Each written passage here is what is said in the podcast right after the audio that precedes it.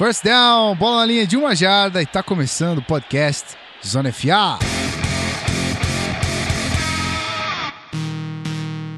Sejam muito bem-vindos, senhores, a mais um episódio do Zona FA. Chegamos aí à marca do episódio número 12. Dessa vez para fazer uma, uma segunda parte aí do episódio número 11. Tem bastante coisa para continuar que a gente deixou aberto o episódio passado.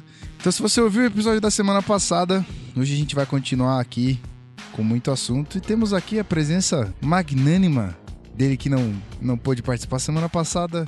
Seja muito bem-vindo, Pedro Pinto, meu querido. E aí, meus amigos, saudades de vocês. Estou de volta essa semana. Uma passada aquela descansada básica aí, mas estou de volta aqui agora. E gostaria de dizer que estou chateado com o senhor Rafão por não ter eleito o Von Miller melhor all-around, mas tudo bem, tudo bem, isso acontece acontece. Brincadeiras à parte, bom estar tá de volta aqui. Vamos que vamos. Ele nos pronunciou, então eu vou fazer questão de chamá-lo. E aí, meu querido Rafael Martins, seja muito bem-vindo. Valeu, vamos nessa, mais um episódio. E pro Pete eu só tenho que falar que é isso que acontece quando você falta o trabalho.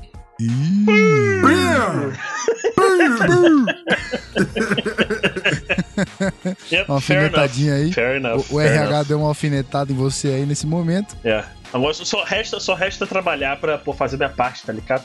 É isso aí. Bom, eu sou o Guidela Coleta, seu host, tô aqui toda semana, você já sabe disso. Uh, vamos começar o episódio, vai?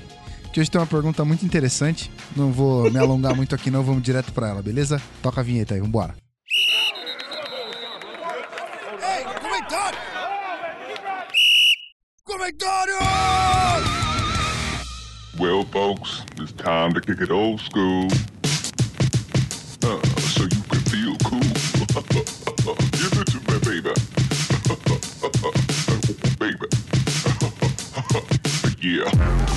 Ai, vamos começar os comentários, rapaz. O backstage desse programa é uma coisa maravilhosa. No dia que a gente tiver ao vivo, existirem os headquarters do, do Zona FA, a gente vai ter uma audiência triplicada, porque a palhaçada aqui é brincadeira, viu, rapaz? Falar pra você.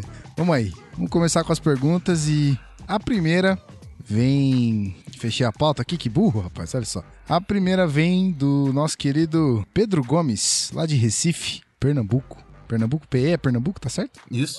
E a pergunta dele é a seguinte: ele titula de pergunta noob, né? Mas, cara, nenhuma pergunta aqui é noob. Toda, toda pergunta, toda questão é válida a gente responde na moral. Vamos aí. Pergunta noob. Em algum momento da temporada, quando já não se tem pretensões de se classificar para os playoffs, vocês acham que os times entregam jogos para melhorar no ranking do draft do ano seguinte? E como fica a cabeça dos torcedores? É, acham melhor que o time ganhe ou perca nessas condições? E aí, galerinha? Cara, então, é, é, é, o seguinte: o time não entrega porque o jogador profissional é, ele tá jogando, ele tá ganhando seu dinheiro, e se ele jogar mal, uma de duas coisas acontece. Isso fica ruim para a imagem dele. E dois, quando você joga sem estar 100% focado no futebol americano, amigo, pode ter certeza você vai se lesionar. Você tá dentro de campo ali desligado, não tá fazendo tudo com 100% de foco, lesões vão ocorrer dentro de campo. Então isso é uma certeza. E aí, com isso, então, não existe essa coisa de é, o cara jogar mal para entregar. Pode ser que ocorra algum tipo de pressão do dono da equipe em cima do técnico, mas aí é o técnico vai, vai sei lá, executar o game plan de um jeito errado. Eu acho, mas sinceramente, eu não acredito que isso aconteça, especialmente por parte dos jogadores, porque são só 16 jogos no ano e um jogo, é, especialmente um jogador que não tem um contrato é, bem, bem longo com uma equipe equipe que não está firmado na franquia, o que quer que seja, ele chegar e entregar num jogo onde ele pode mostrar serviço só 16 jogos no ano, dificilmente ele vai fazer isso. E pro torcedor é diferente. A gente viu em dois, na temporada de 2011 Perdão. Na temporada de 2011, é, que o Peyton Manning se lesionou o primeiro ano ali com, com o Colts, não jogou o ano inteiro, o Colts terminou 2 e 14, e ficou o ano inteiro a torcida com aquele suck for luck, né? Tipo, vá mal por Andrew Luck. Que foi a campanha que rolou o ano inteiro e que no fim das contas o Colts acabou com a primeira escolha geral do draft e escolheu Andrew Luck. Bom, é exatamente isso que o Pedro falou. Tem a questão não só do do próprio modelo do futebol americano, né? Que se você entrar de corpo mole, o que você vai acabar fazendo é estragando sua carreira, se lesionando, porque é um esporte de muita intensidade. E ainda tem também um pouco daquele ego americano, né? Eles são Sim. um povo bem orgulhoso, assim. É difícil você assumir que deu errado e começar a entregar jogos. Eles realmente vão tentar vencer até a última partida para provar que eles são melhores do que aquele último time que eles enfrentaram. Então é na NFL é uma estratégia bem bem difícil. Na própria NBA que acontece um pouco ainda é vista assim com com maus olhos, né? A gente vê o time dos Sixers, é, os torcedores desanimados, é difícil encher o estádio, isso já mexe com o orçamento, enfim. É uma estratégia bem complicada de, de ser utilizada. A que preço também, né? A que preço o time vai se sacrificar num jogo ou é, os jogadores vão se sacrificar em jogos para correr esse, esse risco de se machucar. E, tipo, se a recompensa for um draft incerto, a gente não sabe, né? Tipo, olha aí, Menzel tá aí pra falar a história que foi uma puta esperança pro Browns e fiascou. Então, é. a gente não sabe como é que vai ser. Os dois quarterbacks foram draftados esse ano, a gente é, não, não dá para saber. Espera muito, mas até que ponto vale um time se sacrificar pra caralho para chegar no, no, no, ano que, no ano seguinte e fazer uma escolha que pode ir bem pra cacete como o Andrew Luck, que é um talento nato, ou pode ir mal pra caramba feito um Johnny Menzel da vida aí. Bom, pergunta respondida. E agora, meus queridos? Eu espero que vocês estejam preparados. Tá todo mundo preparado aí? Tô prontinho. Partiu. Ok. Você ouvinte tá preparado? Que se você não tiver preparado, eu, eu recomendo que você se sente nesse momento. Porque essa pergunta vai chocar a comunidade do futebol americano inteira. É isso aí. Não ri não, parece. é o seguinte. A pergunta veio do Gustavo Souza. Nesse momento você percebeu que a trilha trocou. Então, é é mais ou menos assim.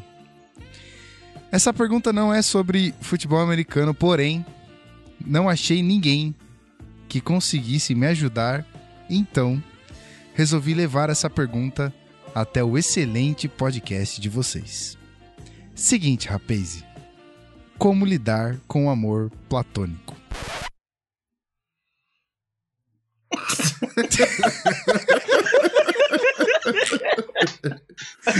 Eu tentei ser sério, mas não dá. Uma, uma, bela pergunta. Olha, eu acho que essa foi a pergunta até agora desse podcast. Foi a Rapaz, pergunta. como responder um negócio desse, né não? Bicho, complicado, hein? Cara, a, amor não existe quando não é recíproco. Ó. Oh. Você, você, oh. você oh. mude seu foco, entendeu? Que essa parada aí tá com nada, irmão. Cara, tá mas, mas e se você ama, e se você ama o seu time, por exemplo? Ele não tem como ah, retribuir eu... para você esse amor. Não tem. Ele retribui. Não, ele retribui. Mesmo que seja, por exemplo, o Browns, eles ganham um joguinho de vez em quando. tá, mas. Mas, é, é mas, mas, cara, o, o Browns por mais que a gente esteja falando aqui do Browns, a verdade é a seguinte: nos últimos anos ele é um Factory of Sadness. Pra quem já viu esse vídeo, ele é um Factory of Sadness e é verdade. O sotaque Pô. gringo, traduz. tá. Ele é uma é, fábrica. Falando de... nisso, tem uma é, parte aí. É, ele, é uma, ele, é uma, ele é uma fábrica de tristeza. Tem um ah. vídeo, um torcedor do Browns, que a gente até linka aí no, no, no post depois. É, que ele, ele, depois do Browns perder sei lá quantos jogos na temporada, ele faz um vídeo na internet boladíssimo e ele grita em direção ao estádio. Deve ser, sei lá, duas horas da manhã, e ele grita pro estádio: You are a factory of sadness. Você é uma Meu fábrica Deus. de tristeza. E isso virou uma piada nacional do Browns, entendeu? Qualquer hora agora, qualquer alguém cita o Browns do mal, você alguém vira e dita que eles são o factory of sadness. Então, é, você, meu querido ouvinte, percebeu que o Pete fez isso? Ele só falou de factory of sadness, porque tem uma parte aqui da pergunta é. do nosso querido Gustavo Souza, o PS dele, que é o seguinte: qual é a do sotaque gringo de algum de vocês? Tá, eu vou explicar então esse negócio do sotaque gringo, que provavelmente tem uma galera aí que não sabe. É, eu, eu sou brasileiro, nascido no Rio de Janeiro, mas quando eu tinha 3 anos de idade, é, eu me mudei para os Estados Unidos com meus pais e morei lá até os 11 anos de idade. Aí foi lá que eu conheci futebol americano, foi lá que eu fui alfabetizado, então eu aprendi a ler e escrever em inglês, não em português. Fui aprender a ler e escrever em português só com 11 anos de idade. E em 2001 eu voltei para o Brasil e tô aqui desde então. E aí esse sotaque gringo meu de, de, de, falar inglês é porque eu fui alfabetizado lá. Eu, na verdade, até os 13 anos mais ou menos, eu falava português com sotaque de gringo. Eu fui perder o sotaque só com os 13, quase 14 anos, que eu fui realmente perder esse sotaque de gringo completamente. Mas é basicamente por isso aí. Eu fui criado nos Estados Unidos e não aqui no Brasil, mais especificamente criado em San Diego. Então eu vou te desafiar agora, Pete. Opa. Eu vou fazer, eu vou refazer a pergunta do, do Gustavo uhum. Souza em português e você vai responder uhum. em inglês. Rapaz, você vai me complicar assim, cara. Você vai falar qualquer pobre em inglês, mas você vai falar. Eu não vou entender nada porque o meu inglês é, é péssimo, mas ok. Ó, tá, eu até eu, eu vou responder o mais, mais curto possível para não pra não ocupar muito tempo. Mas pode, okay. beleza. Então, como lidar com o amor platônico em tá, inglês? Vamos lá, tá. Just like Rafael Martins said, love has to be something that goes both ways. You gotta love and be loved, or else it's not love at all. Aí, pô, pra quem entendeu, é isso, hein? foi, é foi bom aí. isso aí, hein? Hashtag fica a dica. Fica a dica. É isso aí. bom, se, se você, meu querido Gustavo Souza, não está falando ou do Cleveland Browns, ou de algum time de futebol americano, ou qualquer outro esporte, eu te aconselho, ó, sai dessa, brother. Ouve futebol americano para você esquecer os seus problemas de amores platônicos não correspondidos. Futebol e... americano sempre irá corresponder. Sempre. Viu? Isso é um fato. Tá fato. É, é, um isso, fato. É isso. Você pode se, é, você pode é, ocupar o seu tempo, é, cabeça, cabeça vazia, tá ligado, né? Então ocupa o seu tempo aqui com o Zona FA, a gente vai se sentir muito feliz. E manda mais dessas perguntas aí que a gente vai adorar responder, porque foi divertido demais, cara. A, gente, a, gente, a gente faz aí, a gente faz aí um. Quando acabar a temporada, a gente faz um podcast só pra responder essas perguntas aí da galera. Tem umas lá, hein? Já tem umas guardadinhas. Já tem? Ah, então, ó, a gente faz um podcast só disso aí. É que essa aqui foi resistível, rapaz. Olha, essa foi, essa foi. Puta que pariu. Vamos aí, vai, vamos, vamos pro episódio que tem bastante coisa para falar, como sempre aqui nesse podcast. Vambora!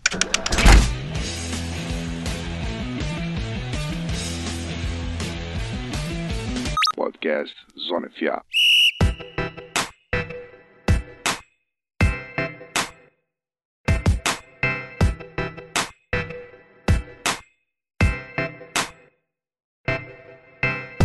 Estamos de volta, vamos começar o primeiro bloco do Zona FA. E antes de mais nada, mais um agradecimento, aquele agradecimentozinho maroto para as pessoas que estão fazendo o review pra gente lá no iTunes. Então, dessa vez, um grande abraço a Pedro Gomes, Nilva Neto e a galera do Sega Nexo. Pô, essa galera do Sega Nexo aí tá ligado, né? Galera Capadócia. Sabe do que eu tô falando, sabe do que eu tô falando. Galera, gente boa.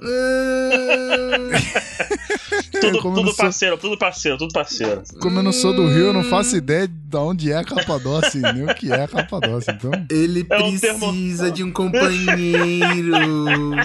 É a galera gente boa, a galera gente boa que joga futebol americano aqui no Rio, galera fechamento aí, jogava comigo com o Rafão, galera gente boa. Tá uhum. certo. Muito vestiário, né? Que isso, cara, que isso. Nada contra, assim. Exatamente, por que não? Vamos lá, vamos começar o primeiro tema desse podcast, primeiro quadro hoje. A gente vai fazer diferente, hoje a gente vai deixar as escolhas do, do nosso, da nossa nova série do NFL's Best pro segundo bloco, para você não perder o raciocínio do episódio número 11. Então você que ouviu a semana passada e tá ouvindo essa semana aqui de novo, hoje a gente vai falar dos coordenadores. Ficou pra gente falar dos coordenadores no episódio passado. Então a gente já puxa esse assunto e já deixa você inteirado para você não perder o raciocínio, pra gente não perder o raciocínio, para você também não perder a empolgação de estar tá ouvindo sobre esse assunto. E aí semana que vem a gente começa hoje falando de ataque e semana que vem a gente fala mais ainda de ataque. Então vamos lá. Uh, partindo para os coordenadores. E aí, meus queridos? A gente vai a gente vai falar o que necessariamente dos coordenadores? Porque semana passada a gente falou dos técnicos, técnicos extremamente monstruosos e que se deram bem como técnicos, né? Que são bons técnicos. Hoje a gente vai falar de bons ou maus coordenadores. E aí, como é que ficou? Ah, na semana passada a gente falou das melhores mentes defensivas que ocupam cargos de head coach. Essa semana a gente vai falar sobre as melhores mentes defensivas que ocupam cargo de coordenador. É, temos o exemplo, principalmente, eu sei que vai ser escolha do, do Pedro e não tem, não tem problema. É, ele está no programa e tem a direito dele. vai falar de Wade Phillips, que é, é o coordenador de, de defesa do Denver Broncos, que tem um head coach com mentalidade ofensiva. Então, o Wade Phillips, ele é o play caller, ele é o cara que vai escolher as jogadas de defesa, e por isso tem grande responsabilidade ali naquela defesa do Denver Broncos. O Kubiak, na verdade, mais delega a defesa para o Wade Phillips do que realmente controla. Então a gente vai falar sobre alguns dos coordenadores que tem, tem as defe a, a defesa na mão e estão fazendo um baita trabalho aí pela NFL. Então, devidamente introduzido o menino Wade Phillips, por favor, Pedro Pinto, tome a palavra. Então, o Wade Phillips, ele é filho do Bum Phillips, um dos grandes coordenadores defensivos da história da liga. É, ele já foi head coach do Dallas Cowboys, já foi head coach do próprio Denver Broncos na década de 90, e ele tem uma mentalidade de uma defesa 3-4. Ele sempre teve essa defesa 3-4, gosta de jogar bastante assim, mas em Denver ele chegou e resolveu adaptar a defesa dele às armas presentes no time. Especificamente falando, é, o Von Miller, o DeMarcus Ware e a linha defensiva do Broncos. Como assim ele, ele fez um híbrido né, de uma defesa 3-4? O que ele faz? Uma defesa 3-4 tradicional são três jogadores de linha defensiva, quatro linebackers, sendo que desses quatro linebackers, os dois da ponta são considerados pass rushers no Denver Broncos, isso seria o, o DeMarcus Ware e o Von Miller. Nesse híbrido, o que, que o Wade Phillips faz? Ele acaba tirando um desses jogadores da linha defensiva e inserindo um corner para jogar na nickel defense. São três corners, dois safeties, dois linebackers e quatro jogadores de linha defensiva, no caso só pass rushers.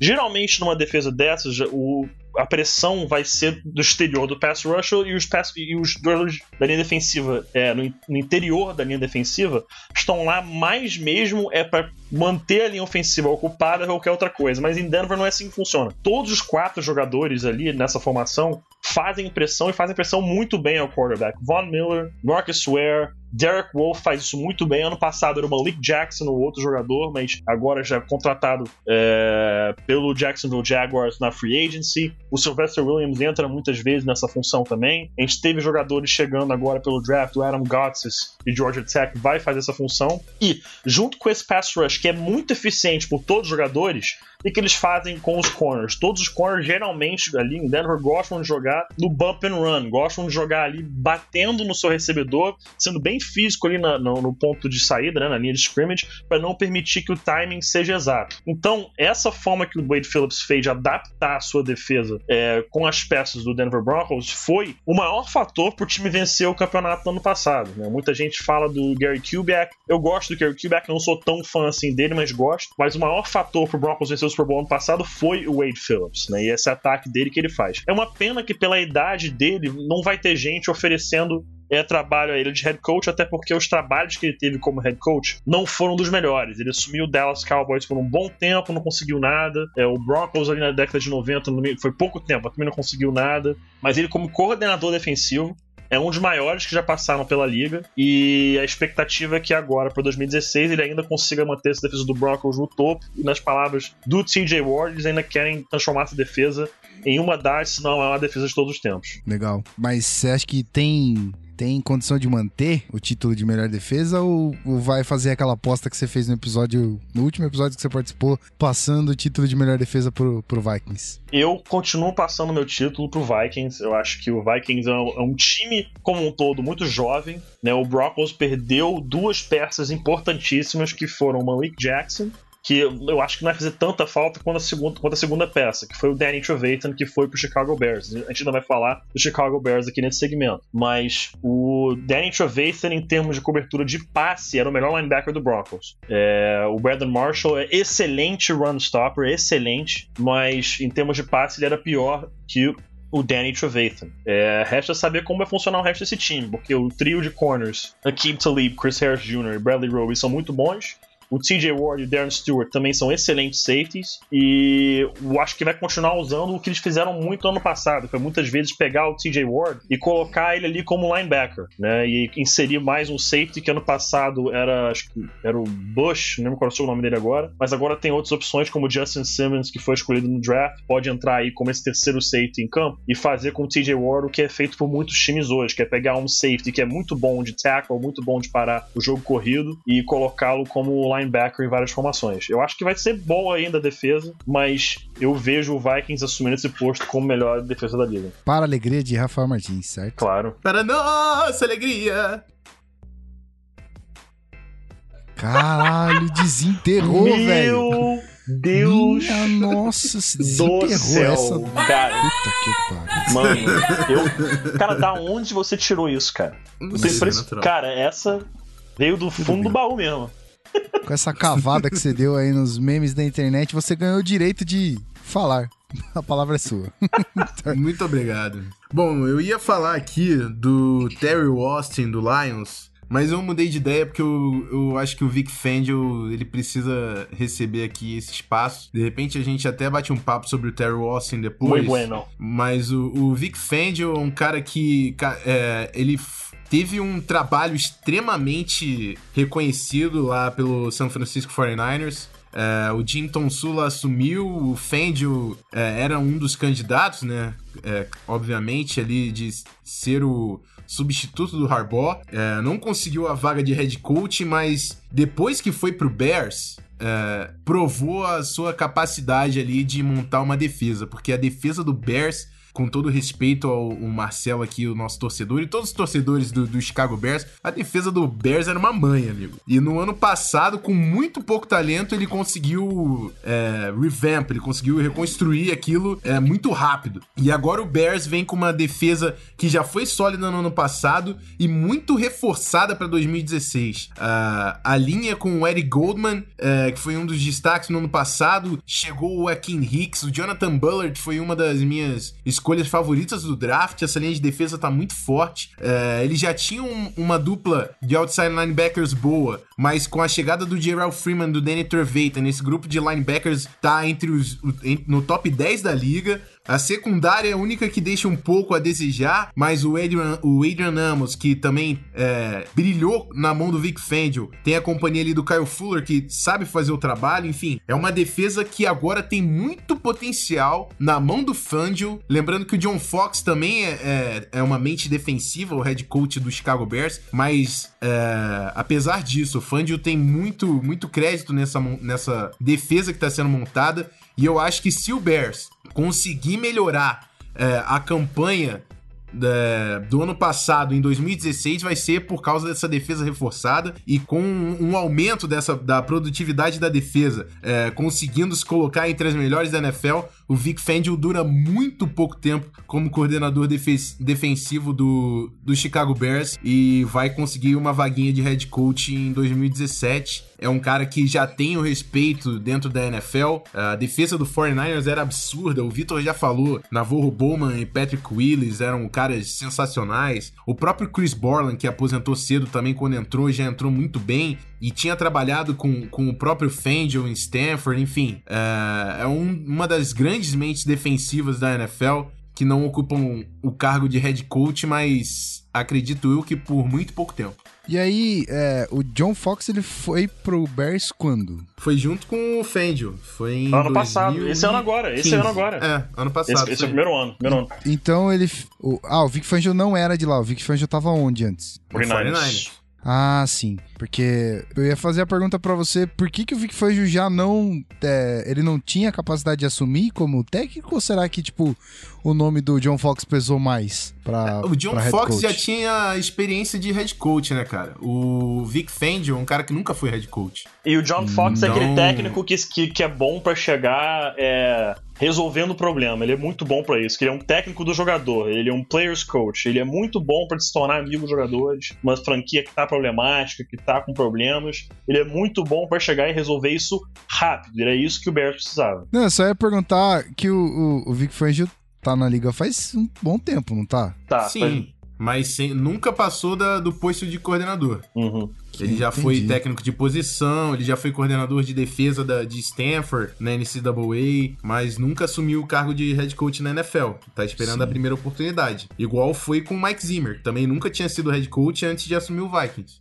Mas será que não vai ser muito tarde pra ele quando ele. Não, cara, o Mike Zimmer assumiu. Deixa eu ver. O Mike Zimmer já é bem experiente, cara. O Mike Zimmer tem mais de 60 anos. O, o, o Fangio. O Zimmer Fangio tem. tem 57, o Fangio, acabei de olhar aqui. Então, o Fangio tem 57, o Mike Zimmer tem 60. Ele assumiu então com 58, pô. Hum, entendi. Pô, fala aí, Peter, pode falar, cara. Uma coisa que acho que mostra a genialidade do, do Vic Fangio é vale lembrar que o John Fox é um técnico de defesa 4-3. E o John Fox, durante muito tempo, foi visto como uma das melhores mentes da NFL para defesa, especificamente a 4-3, que é aquele que, é que ele gosta de implementar. Quando ele chegou ao Bears ano passado, o John Fox abriu mão da defesa 4-3 e permitiu o Vic Fangio assumir uma defesa 3-4.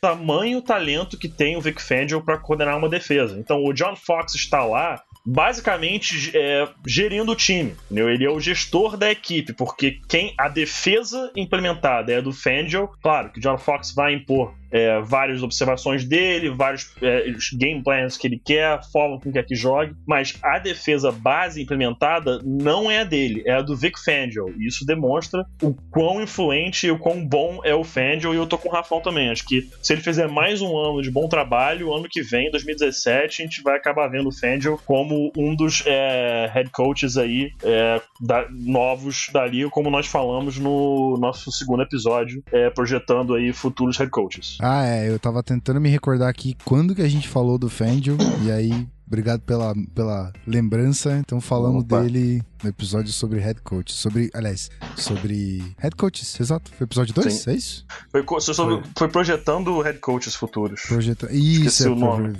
Isso aí. E outra curiosidade rapidinha. Ah, é comum, eu tava olhando aqui o, o histórico do, do Vic Fangio, o Ed Phillips nem tanto. O Ed Phillips, depois que chegou na liga, ele só pipocou pra cá e pra lá nos times dentro da liga mesmo. Mas o Vic Fangio, em 2010, ele voltou a ser coordenador de Stanford. É comum os coordenadores fazerem isso? Hoje em dia É, é, porque- um pouco mais, né? Hoje em dia é um pouco mais. E Stanford é um. O Stanford é um programa muito tradicional, assim. Se ele tiver interesse de uma.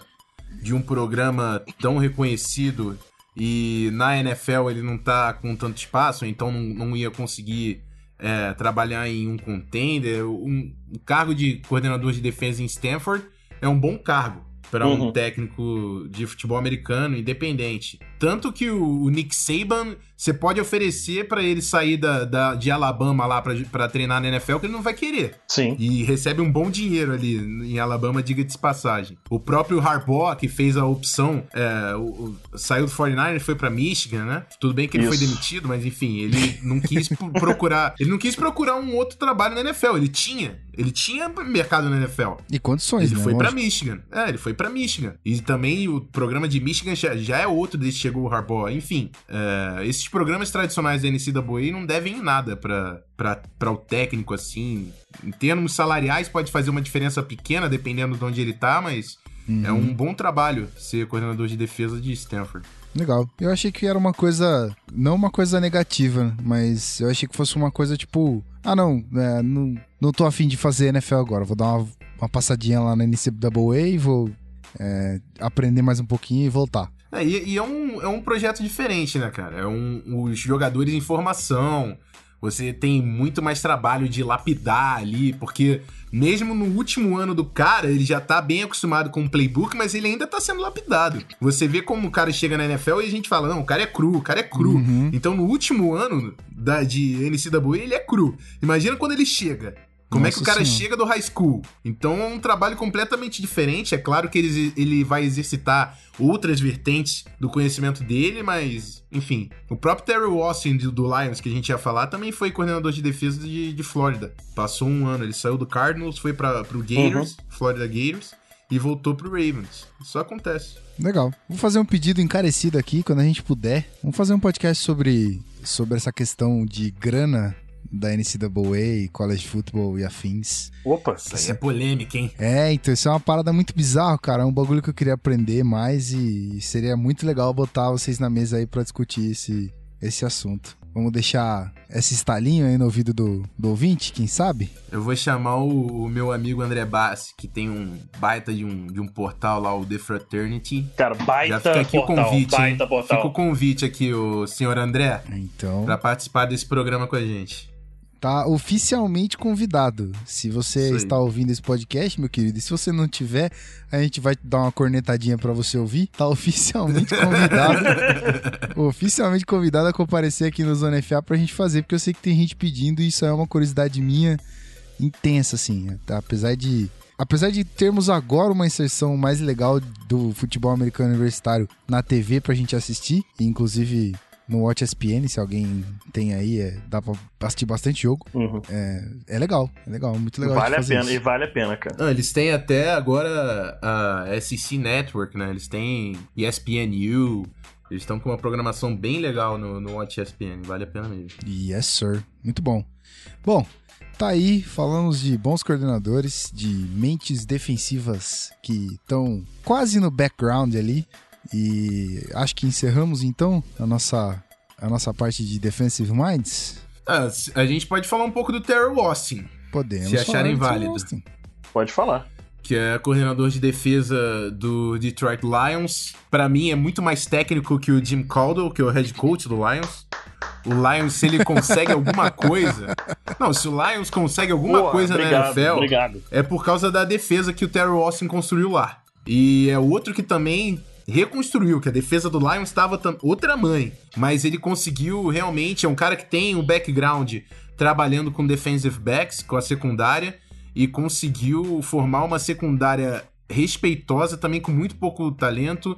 O Glover Queen é um veterano que ajuda bastante, mas o que ele fez com Darius Slay, que é um, um, um corner que chegou com pouca hype na NFL e hoje em dia é top 10 da liga. É um trabalho realmente invejável e a defesa é muito sólida. O DeAndre Levy, na mão dele, cresceu uma enormidade. O Zig Ansah, que chegou cru pra caramba também, hoje é um dos melhores pass rushers da liga. Então ele, ele consegue é, desenvolver jogadores em diversas, em diferentes partes do campo e essa capacidade de formar uma defesa consistente tá muito visada hoje na NFL. Pelo próprio trabalho do Zimmer, o, o- título do, do Broncos é, é, é crucial, né? Porque o Broncos ganhou com a defesa. Ai, o Pedro tá hoje. O Broncos. Broncos ganhou com a Cara, defesa. eu tenho que, cara. foi mal. Então, Eu, tenho que, eu tenho que aproveitar que eu ganhei, porque o meu time não fazia nada há séculos, então eu vou aproveitar mesmo até o próximo Cara, o time seu ganhar. eu time paro. não fazia nada há séculos Não, não ganhava Super ganhava, Bowl, não. Não porque- ganhava Super Bowl há séculos. Ah, tá, porque. Pra- prazer, Né? prazer, Não. nunca ganhei. Mas beleza, vamos nessa. É, enfim, mentira que eu ganhei em 1969 o título da NFL. Sim, mas é título, isso é tecnicamente título, você é nem título. imaginava o que era NFL em 1969. Não, Cara, só que o eu ia Super Bowl, outra no Super coisa Bowl aqui, não Eu ia falar existia, outra né? coisa aqui, mas é Ah, meio sim. Existia, Então- mas não era oficializado. O, o que, que, o que, que o senhor Não, cara, eu dizer, ia falar aqui, mas aí seria um pouco absurdo. Meio que não existia em 69 é. Não necessariamente, né? Mas vamos parar por aí. Você quer dizer que ele estava. é, ele ele está- ainda estava oriundo dos testículos do pai dele, é isso? É, isso, falou de uma forma bem carinhosa. Isso aí. É lógico. Não, é, Pra foi, foi isso. O foi senhor, isso. Pra manter o, o, o rate de clear ali, né? é, o senhor, o senhor é um pouco mais sofisticado. É porque Tudo na, em 69 foi o último ano que a NFC era NFL, entendeu? Sim, sim, isso aí. E o. Vikings, e o Vikings ganhou o, o título da NFL.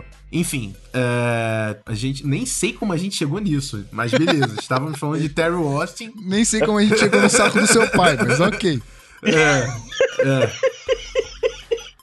É, muito estranho, muito estranho essa viagem, mas beleza. Cara, bicho, Eu não esse- consigo mais falar do Terry Austin. Se o Pedro tiver alguma coisa a adicionar. Cara, cara, o que tem pra adicionar é que é uma defesa muito interessante a forma que eles jogam e realmente ela, tá- ela tem que ser trabalhada ainda. Tem muitos jogadores aí de qualidade. O Zig Ansah, que o Rafa acho que já citou, é um monstro, tem tudo pra crescer muito mais ainda. Veio ainda o Sean Robinson, que jogou numa defesa muito parecida no seu tempo em Alabama. Então acho que o tempo de adaptação dele vai ser rápido. Né? São jogadores muito interessantes. O Glover Quinn eu gosto bastante. O Darius Slay é um corner que tem um potencial altíssimo. Então, é um time que aos poucos ele vai se encontrando, aos poucos ele vai resolvendo. E o Terrell Austin é provavelmente esse grande fator pelo qual o, o, o Lions tem algum tipo de sucesso que a gente já falou aqui o Rafão acha o Terrell Austin melhor do que o Jim Caldwell. Eu acho que o Jim Caldwell nem deveria estar lá para início de conversa. Então, é, acho que o ponto forte aí dessa comissão técnica do Lions certamente é o Terrell Austin e não o Jim Caldwell. E você falou de chegadas na defesa do Lions, eu só queria destacar também o Miles Killebrew. Chegou Isso, na quarta obrigado. rodada, é um cara Ele que também. veio de, de um programa pouco tradicional de Southern Utah, mas é ele é um Honey Badger humilde, assim. Que o cara bate Ia. duro, vai ser um strong safety que pode tomar a vaga aí do, do Quandre Diggs, o Tavon Wilson, que ficam ali jogando na strong do lado do Glover Queen. Mas Glover Queen e Killebrew pode ser uma dupla aí promissora para essa secundária do Detroit Lions. Com certeza. Então vamos lá, antes de acabar a mais uma da série Dúvida do Host e a Dúvida do Ouvinte. Ahn, quando vocês falam de programa tradicional ou programa não tão tradicional, vocês estão falando das faculdades, óbvio, certo? Uhum. Certo. Isso aí, é o programa de são- futebol americano é. da faculdade. Mas aí quando você diz tradicional é porque alguma dessas faculdades, por exemplo, é mais tradicional em exportar jogadores de defesa, em ataque, Não, é isso? é, é- é que o Não, programa verdade, é é- mais conhecido, né? Há mais, há mais tempo, né? Pode ir, Rafão. É. Não, é exatamente isso. Porque tem faculdades, por exemplo, Duke. É uma faculdade que tem um programa de basquete tradicional, mas o programa de futebol americano não é tão tradicional. Não é tão vitorioso. Não conquistou tantos títulos. Exatamente. Entendeu? Exatamente. Alabama tem um programa de futebol americano tradicional, mas o de basquete já não é tão tradicional. Exatamente. Aí você vai ter outros programas que são tradicionais nos dois. Florida já tem título nacional, tanto no basquete, tanto quanto no futebol americano. Por aí vai, Sim. entendeu? São, campe... são, são, são faculdades que a gente ouve falar aí há décadas e décadas. Notre Dame é uma, então, que nem se fala, né? É, aí é, faculdades não tradicionais, como ele próprio, próprio citou, né? Vai ser é, Southern Utah, não é uma tradicional. É. O que mais aqui? É Appalachian State, que é até D2, se eu não me engano, agora, se não tá falando na memória. É. Eu posso estar falando abobrinha. Isso, obrigado. Então É, não é nem um pouco tradicional, mas é, tem jogador que já foi parar na NFL. Troy, que é uma faculdade zero tradicional, mas é a faculdade do DeMarcus Ware, que é linebacker é, do Broncos. É uma Não, faculdade... Temple. Não, isso Temple. acontece. Temple não é tradicional e, e veio muita gente boa de Temple Sim, também sim. pra NFL. Sim, Aí, exatamente. mas aí o que acontece? Tem um técnico Pô, que Carson foi Wentz, muito a do bom. Carson Wentz, North Dakota State, zero tradicional, e ele foi segundo pick overall do draft. Entendeu? Não, mas então, a North Dakota State é, é complicada porque É complicado, eles foram sim. campeões, acho que em 10 vezes nos últimos 11 anos Eles, da eles são, eles divisão. foram cinco, campe... cinco anos seguidos campeões. Cinco anos seguidos. É, e nos últimos 10 eles ganharam, ganharam quase tudo. É, eles é, É. fazem uma legacy, né? Eles fazem uma, uma dinastia ali na segunda divisão. Exatamente. E tem muito time da primeira divisão que tá ali na- no, no fundo da tabela Perfeito. que tem medo de North Dakota. Então, Perfeito, perfeito. tem que, tem que botar ali na balança que não é, não é assim também. Pô, divisão 2 o time é ruim, não é assim. É, exatamente. A- além do que, é, Jerry Rice, o maior jogador de futebol americano de todos os tempos, Boa! veio de uma faculdade de segunda divisão. Qual era o nome? Ó. Era, era, era Mississippi Valley State. Mississippi Valley State foi a faculdade dele. Essa, nem, o programa nem existe mais, se não me engano. Tinha um outro programa que também não existe mais, que foi da faculdade do Marquis Colston e, pra quem lembra também, o Wayne Cravett, ex-wide receiver do New York Jets, Hofstra. Esse programa também não existe mais. Tem poucos anos até que, que, que, que quebraram o programa. Momento ufanista do podcast aqui. A Universidade de Tulane não, também não era.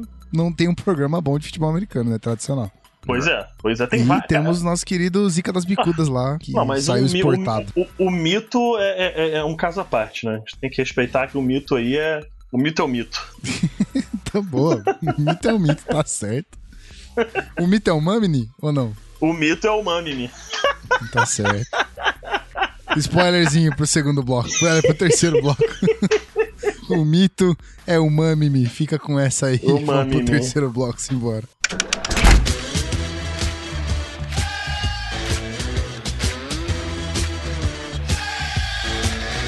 Podcast Zona FA.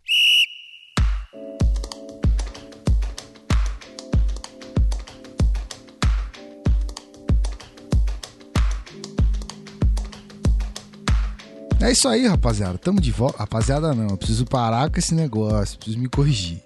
É isso aí, senhoras e senhores. Eu não posso me esquecer que existem garotas, existem, Opa, muito bom. existem pessoas do sexo Muito feminino que também Muito gostam bem. de futebol americano. Muito bem. É isso aí. Então, senhoras e senhores, estamos de volta pro terceiro bloco, que era segundo, que virou terceiro, que era passou primeiro, que é quarto, quinto. Tamo aí. Vamos falar agora dos nossos NFL's, NFL's Best, nossas escolhas. E hoje vamos mudar, vamos pro ataque. Vamos, vamos trocar o mindset da, da nossa. Da nossa. Do nosso assunto aqui. Vamos, vamos, vamos sair da defesa e vamos pro ataque. Vamos trocar de time. E hoje a gente vai escolher é, vamos falar da linha ofensiva como um todo, da offensive line. E vamos falar, polêmica seja instalada aqui agora, de quarterbacks. Uh, É isso aí. Temos um quarterback, não. Ou um ex-quarterback, não sei se você está ativo ainda, Pedro Pinto. Acho que eu não, parei, né? eu parei, eu parei. Da- Então. de- to- todo, eu não vou negar, todo dia dá vontade de voltar a jogar, mas, mas já parei, já parei. Rapaz, falando nisso, eu fui no Carioca Bowl. Um abraço pra todos aqueles, Putz, todos aqueles cara. mitos que mitos, fazem cara. esse torneio continuar. Foi onde eu comecei, foi onde o Pedro começou, Isso aí. jogando na Campe- areia do Rio de Campeonato Janeiro. mais charmoso do Brasil. O nosso ex-time tava lá na final, o Mamutes, agora Madu- Madureira Mamutes, perdeu pro Falcões, então muito, muito parabéns aí pro. Temos muitos amigos também no Falcões, Raoni, o, o Tatu Linebacker, o Robocop tava jogando, Todo, muita gente, galera cara. lá. Enfim, é, são mitos que fazem esse, esse campeonato continuar e que vontade que bateu de estar lá dentro jogando junto com eles. Cara, eu, Foi eu, sensacional. Bicho, eu vi as tuas fotos, eu não pude ir, mas eu vi tuas fotos, cara. Aque- Aquele tempo, aquele tempo não era o futebol americano que a gente jogou no, no torneio touchdown na época, mas era aquele, era o mais puro, né, cara? A gente ia lá, treininho sábado à tarde, na praia de Botafogo. Só os amigos sem equipamento, sem chuteira, sem capacete, sem nada ali. Era o puro amor pelo esporte mesmo. E, cara, é- bate uma saudade mesmo. Aquela época era muito boa. Mas era flag football ou era futebol não, americano? é- né? era, Não, pan- era pancadaria futebol. comendo, bicho. Sem, pra, Sem, sem capacete, sem pad, sem capacete, Sem só protetor Só vocal. protetor só vocal. protetor vocal. Cara, então isso era quase um MMA, né? De, de Sim, futebol cara. americano. Era quase um rugby, né? O pessoal botava um capacete de rugby, alguns, mas enfim. É. Era Caralho. na raça, na raça. Era brabo. Aquilo era na raça mesmo, cara. Pô, eu Aquela tenho uma era vontade de jogar, mas eu acho que eu não tenho condicionamento físico e nem, e nem, nem aptidão a fazer tal. Eu Cara, vou te vou- falar, faz dois treininhos desse aí na areia que tu fica em forma rapidinho. Eu lembro até hoje o meu primeiro. Cara, eu fiquei uma semana sem andar direito. Cara, eu, eu me desloquei horas só pra. correndo na areia, pelo amor de Deus. Eu me desloquei de um lado do campo ao outro só pra comprar cerveja e minha perna já ficou dolorida, rapaz. O bagulho é, bagulho é forte. Ex- Ex-atleta ex é complicado. Ex-atleta é complicado, né, cara? Não, É mentira, aí. que agora eu tô, eu tô voltando, hein? Ih, Mandar um abraço também, ó. Treinador Samuel. Tô voltando não, tô voltando pra academia. Samuel, Treinador Samuel Saraiva. Um dos Samuca. grandes nomes aí. Wide receiver do Vasco. Wide receiver do Vasco. Isso aí, o wide receiver do Vasco, sabe muito, tá me ajudando Nossa. aí a voltar Isso ao aí. meu, minha performance atlética. Eu tô, eu, tô pra, eu tô pra ir lá pra ele acertar minha série e tudo mais tem um tempo. Eu que tô enrolando aqui, tem que, tem que ir logo. Rapaz, será que ele consegue acertar a vida? Porque se, eu, se ele conseguir, eu chego lá e acerta a vida de uma vez só. Cara, o, o, o, o, o, o, Sammy, o Sammy é bom, cara. O Samuel é bom. Eu só, só- vamos falar isso aí. Isso aí. Fica a dica. Então, temos um ex-quarterback aqui. Também temos um ex-linha ofensiva. Que posição que você jogava mesmo? Left tackle, Rafael? Isso. ele um era o left tackle. Falo logo. The Já falei várias vezes e falo de novo. The left tackle, cara. left Franchise. tackle. Franchise. Ó, Assim eu fico com as bo- bochechas, bochechas coradas. Bicho, eu só estou falando a verdade. Já saí em, de vários jogos sem ter uma marquinha de, de grama na camisa. True música story. romântica nesse momento. Ó, George é, é, Michael. Good times. good times. Good old days. Good old days.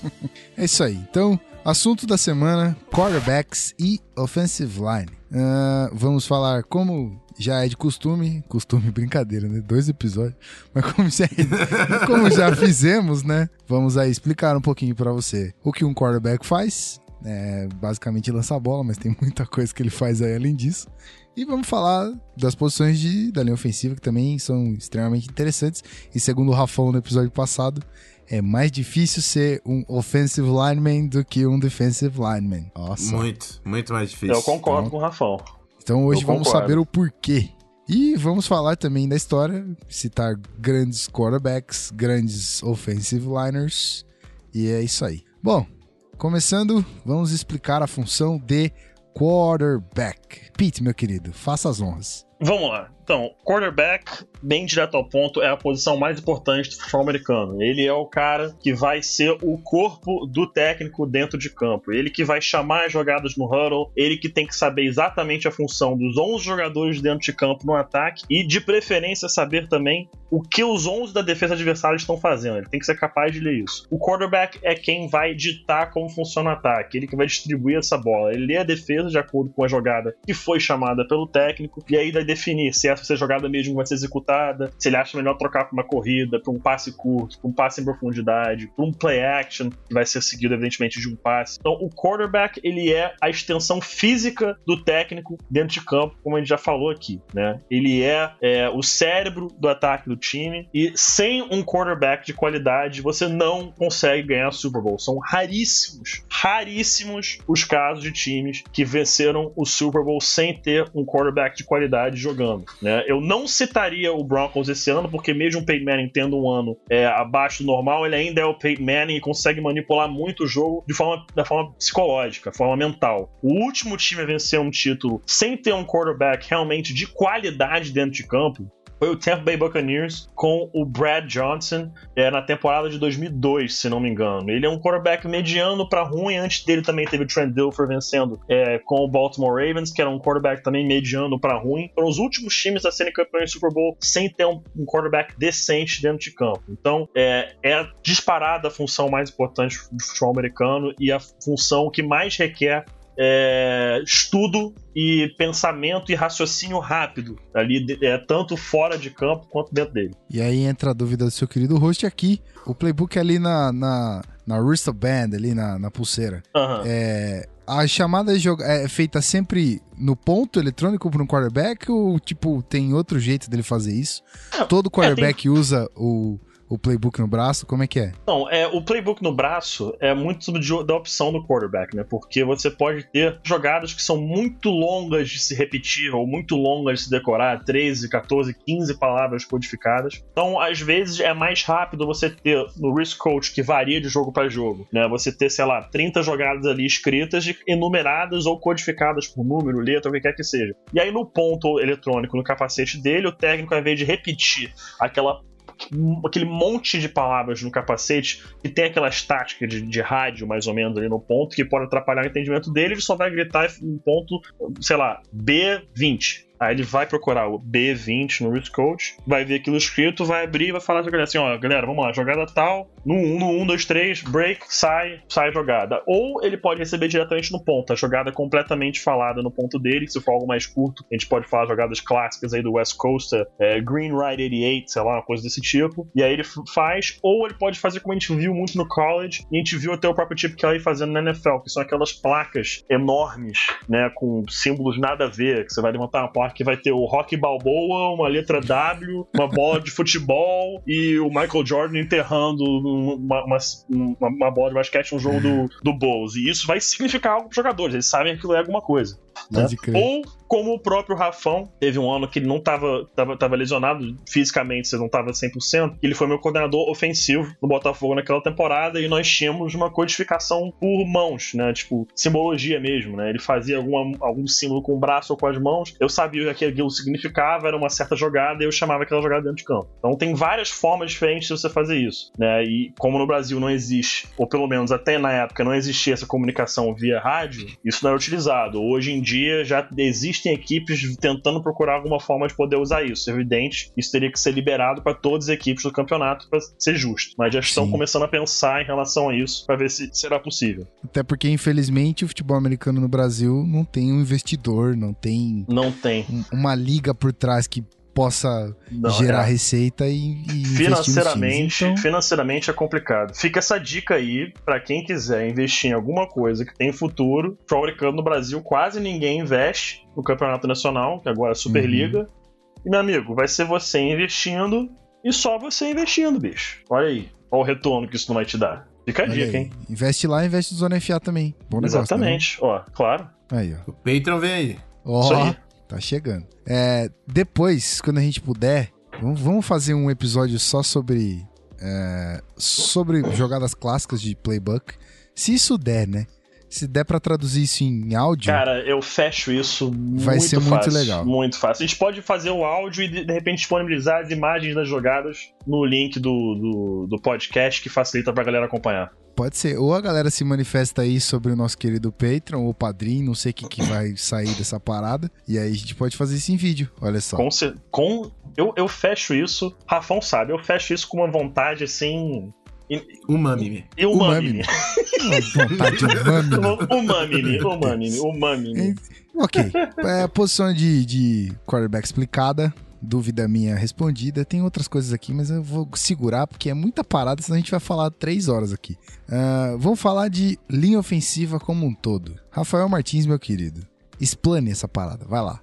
Bom, eh, linha ofensiva, eh, um grupo formado por cinco atletas, tem como função principal a proteção ao quarterback e abrir espaços para o jogo corrido, né? Principalmente para o running back. Eh, o jogo, né? Ele consiste bastante em reconhecimento e leitura de defesa, porque existe uma sincronia que é essencial. Os cinco jogadores da linha ofensiva precisam se comunicar para saber quem vai bloquear quem, qual é o jogador que vai entrar, qual não vai entrar. E a partir do reconhecimento que é feito antes de sair o snap, o jogo de futebol americano ele acontece muito também antes do snap, é, conseguir distribuir funções é, entre a unidade. É claro que também tem algumas jogadas que tem conceitos em zona, então é todo mundo dando um passo para direita, quem vier pega, enfim. É, mas demanda muito também do psicológico do atleta, além de ser uma, uma posição difícil porque a maioria dos jogadores são pesados, é, mas eles precisam ser atléticos, porque exige muito equilíbrio. Você tem que ser, você tem que ser rápido, mas ao mesmo tempo que você está sendo rápido, você tem que estar sempre com o seu centro de gravidade, o seu equilíbrio perfeito. Porque você pode levar um empurrão e você não pode cair para trás, e o cara pode te dar uma puxadinha marota, que acontece, eu sei que acontece. Ou você que joga na linha de defesa, eu sei que acontece, você não engana ninguém, não.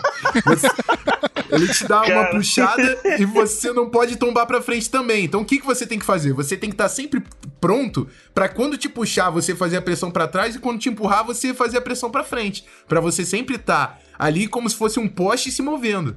É, demanda muita técnica isso, por isso que eu falo que é muito difícil. Demanda muita técnica o deslocamento e também muito conhecimento da, da- dos esquemas de defesa, porque você tem que saber quem vai entrar e quem não vai entrar. E a sincronia também da unidade, como eu disse. Enfim, é uma coisa muito bonita de se fazer e de se ver, rapaz. Olha só. E a, a linha ofensiva ela conta com quais posições? Center, É, guard. center é o jogador que fica no meio, que dá o Uhum. snap, o, Uhum. aquele passezinho pro quarterback pra começar a jogada. Aí, a partir do center, ao lado do center, tanto no direito quanto no esquerdo, nós temos os guards. São os jogadores que jogam é, diretamente ao lado do center. E aí, do lado do guard, o último atleta da linha, no extremo da linha ofensiva, os tackles, tanto na esquerda quanto na direita. Que normalmente vão pegar ali o defensive end, o outside linebacker, vai depender aí do esquema ofensivo e da, da leitura que é feita aí antes do snap. Legal. É isso aí. Então, então tá bem explicado pra mim, pelo menos tá bem entendido. Espero que você ouvinte tenha entendido. Bacana. Agora vamos falar. E a mensagem tá dada pra esses jogadores de linha de defesa que ficam roubando. Tô brincando. Sentiu o tom de, sentiu o tom de ameaça aí, né? Pode ter aposentado, mas a mentalidade de jogador de linha ofensiva podemos perceber que está ainda 100% implementada É em evidente. Rafael Martins. Gosto muito, gosto muito. It's, it's the best offensive lineman in the world. Cara, era muito, era muito bom, cara, ver o Rafão se empolgando em jogo, cara. Era, engra- era bom e era engraçado, que eu ficava olhando assim e falava, cara, ele tá, ele tá, querendo- ele tá, mu- ele tá muito feliz, cara. Tá Era muito engraçado alguém. que a gente teve um, um técnico americano e eu era, eu era muito vocal, né? Eu falava besteira, eu provocava. E aí ele ficava me chamando de. É, como é? Ha- Hawaiian, tipo, havaiano, tá Havaiano? Hawaiian, Ele Hawaiian. falava que treinava os times lá fora e que os havaianos eram sempre os caras marrentos que ficavam provocando e eu era o havaiano do time, tá ligado? Rafão gostava do, do trash talk, então? O Gustavo não, não. dava aula dessa. Gostava. Mano, gostava do Trash Talk. É, não, não só era o jogo inteiro, como era o treino inteiro. Trash Caralho. Talk sem parar, cara. Cara, a mentalidade é uma parte muito importante ali do Muito, futebol americano. muito importante, Grande muito parte certeza. ali do embate que eu tinha com, com- contra os defensive ends, na maioria das, das, das vezes, era ele saber que no lugar dele ele é insignificante e ele é pior do que eu. A partir do momento que isso tá dentro da cabeça dele, ele não vai fazer nada pra Acabou. cima de mim. Exatamente, acabou o jogo ali. Pro Acabou, cara acabou o jogo. acabou. Pro cara acabou o jogo. Ele vai vir Exatamente. na primeira, eu vou bloquear e eu vou falar, cara, sério, nem tenta na próxima. Ficou feio pra você. Você, você desestabiliza o cara, você tira ele, ele tá jogando o seu jogo, ele não tá mais jogando o jogo dele. E a partir daí o meu trabalho fica mais fácil. Menino meu marrento. ex-trabalho. Cara, eu Meu fa... Menino ex-trabalho. marrento. O que eu fazia era um pouco diferente. Eu, eu tentava irritar se algum jogador de linha defensiva passasse, eu tentava deixar ele irritado. Que aí, ele, se ele ficasse irritado, ele acabava fazendo roughing the passer, era eu tomar uma pancada, mas ganhava 15 jardinhas. Então, sempre valia a pena, né? Eu- Pode eu- pô, pô, pô, filhinho, chegou atrasadinho aí, cara. Saudade do teu abracinho aí. Falava pra ela assim, o cara já ficava, ficava irritado. Pô, deu um abracinho carinhoso aí, cara. Tem que bater mais forte na próxima. Aí na próxima o cara vinha, ficava, batia atrasado, 15 jardas, era tudo que eu queria, né? Mental Pô, toughness. isso aí. Importantíssimo. Não vou entrar, não vou polemizar, mas eu, vou- eu queria colocar só um pontinho aqui. Isso no futebol da bola redonda, isso acontece de uma forma muito mais agressiva e men- muito menos inteligente, né, cara? Que é Sim, aquela coisa sim. de é, fazer ofensas, ofensas agressivas, sem fundamento estratégico, não é? É, isso a- é, é ignorância, né, cara? Então, exato, aí é, não é- ignorância, Não é exatamente. com a função de desestabilizar ninguém. Não é tipo é, atacar o ponto fraco, ou talvez nem o ponto fraco, porque pode ser que você esteja enfrentando o Rafão na época de. no- nos tempos áureos de jogador, poderia estar enfrentando um, puta de um, de um jogador de defesa, mas desestabilizava ele mentalmente pra Sim. ganhar Mas uma já- vantagem, né? Mas jamais ofendendo, sei lá, Exato. familiar, namorada, Exato. ou o que quer que seja. Isso, isso cara, isso comigo, comigo nunca aconteceu. Da galera dentro de campo ofender isso, cara. Nunca É, aconteceu. Eu realmente. eu já escutei uma história de um relato de um amigo que de outra equipe que falou, pô, eles começaram a falar isso dentro de, de campo e, pô, estavam perdendo a linha que era desrespeito, entendeu? Isso deixou de Uhum. ser um jogo psicológico e passou a ser o cara desrespeitando. Mas eu, eu nunca vi a galera desrespeitando, assim, família, esse tipo de coisa. É um trash talk dentro do jogo. Mas totalmente dentro do jogo. Legal, cara. Eu, é, isso, isso é. Não- de novo, não quero polemizar, não quero falar que o futebol da bola redonda é, é ruim e tudo mais.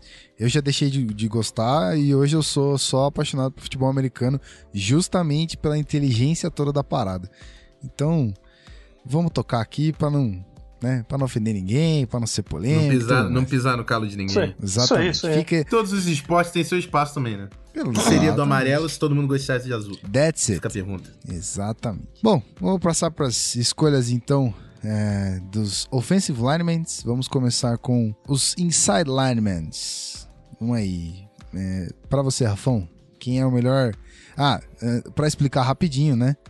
A gente vai eleger o melhor run blocking, talvez se necessário explicar um, um pouquinho, o melhor pass blocking e o all around dessas duas características. Então vamos lá. Então ali na região Do interna interior, do interior, isso. do interior no da linha. interior da linha ofensiva, nós temos o center, como o Raf- o Rafão já falou, e os dois guards. Então, vai lá. Para você, Rafão, quem é o melhor inside lineman no run blocking? Bom, é, normalmente jogadores do interior da linha ofensiva têm o porte mais avantajado e são melhores realmente nesse quesito. E um dos caras que realmente brilhou no ano passado no run blocking foi o veteranaço Ivan Mattis. É um cara que tá há algum tempo procurando espaço, que fica aí pairando pela free agency sem achar, sem achar time, mas no Denver Broncos foi um dos melhores jogadores de linha ofensiva. Ele brincou ali no, no interior da linha. E esse ano também demoraram pra contratar, mas agora foi pro Cardinals e a linha do Cardinals vai ser bonita com o Evan Mattis ali no meio. É um cara Tá que chata. é eu gosto muito do, do equilíbrio dele. Ele é um cara que ele tá sempre se movimentando com um tronco reto. É, Tem um vídeo muito maneiro no YouTube dele da transformação que ele faz da off-season pra temporada regular, que ele perde um peso e fica marombado em um tempo absurdo, tipo três semanas. É um cara dedicado, conhece o esporte e é muito técnico. no, no jogo dele. Coloquei ele aqui como o melhor run blocking da NFL. Legal. Não só um E cara aí? técnico, como um cara engraçado, cara. O conta do Twitter dele é muito engraçada. Vale a pena. Então sigam aí Evan Mathis no Twitter. E aí, Pete, seu run blocking número 1. Um. Então, eu pensei também no Evan Mathis, né? Porque é evidente que eu acompanhei todos os jogos do Broncos no ano. Gostei muito dele, que o linha ofensivo do Broncos sofreu nessa temporada em termos de proteção de passe. É, mas, para mim, o melhor é, run blocker da temporada foi Richie Incognito é, do Buffalo Bills. O Incognito que teve aquele problema é, com o Miami Dolphins, que ele fez o suposto bullying em cima do jogador é, que veio de Jonathan Stanford, Martin. Jonathan Martin, isso, que veio de Stanford, obrigado. E aí foi cortado, ele teve esse problema, voltou pro Bills, o pessoal falou assim: ah, não sei se ele vai dar certo de novo. E o Rich Incognito, em termos de passe, é muito fraco, mas cor- jogo corrido, cara, ele é um trator humano dentro de campo. O cara é grande, o cara é muito, mas muito agressivo. É dito hoje em dia como um dos jogadores mais sujos do americano dentro da liga, joga sujo. Mas o cara, independente disso, ele é um trator. O cara é uma máquina de atropelar jogador da defesa adversária. E o Richie Incognito jogou demais nessa temporada. Ele foi uma peça fundamental pro Bills ter sucesso esse ano e vai ser fundamental de novo em 2016. O Bills é um time que pode vir crescendo tá em crescente aí, vai melhorar, na minha visão pelo menos. E o Rich Incognito é uma peça fundamental do ataque nesse quesito. Então, e ele ganhou uma extensão, né? Que ele tava em contrato de um ano e estendeu pra Exatamente. três anos por 16 milhões. Exatamente. então a pergunta que não quer calar: Rich Incognito não é mais um incógnita? Nossa!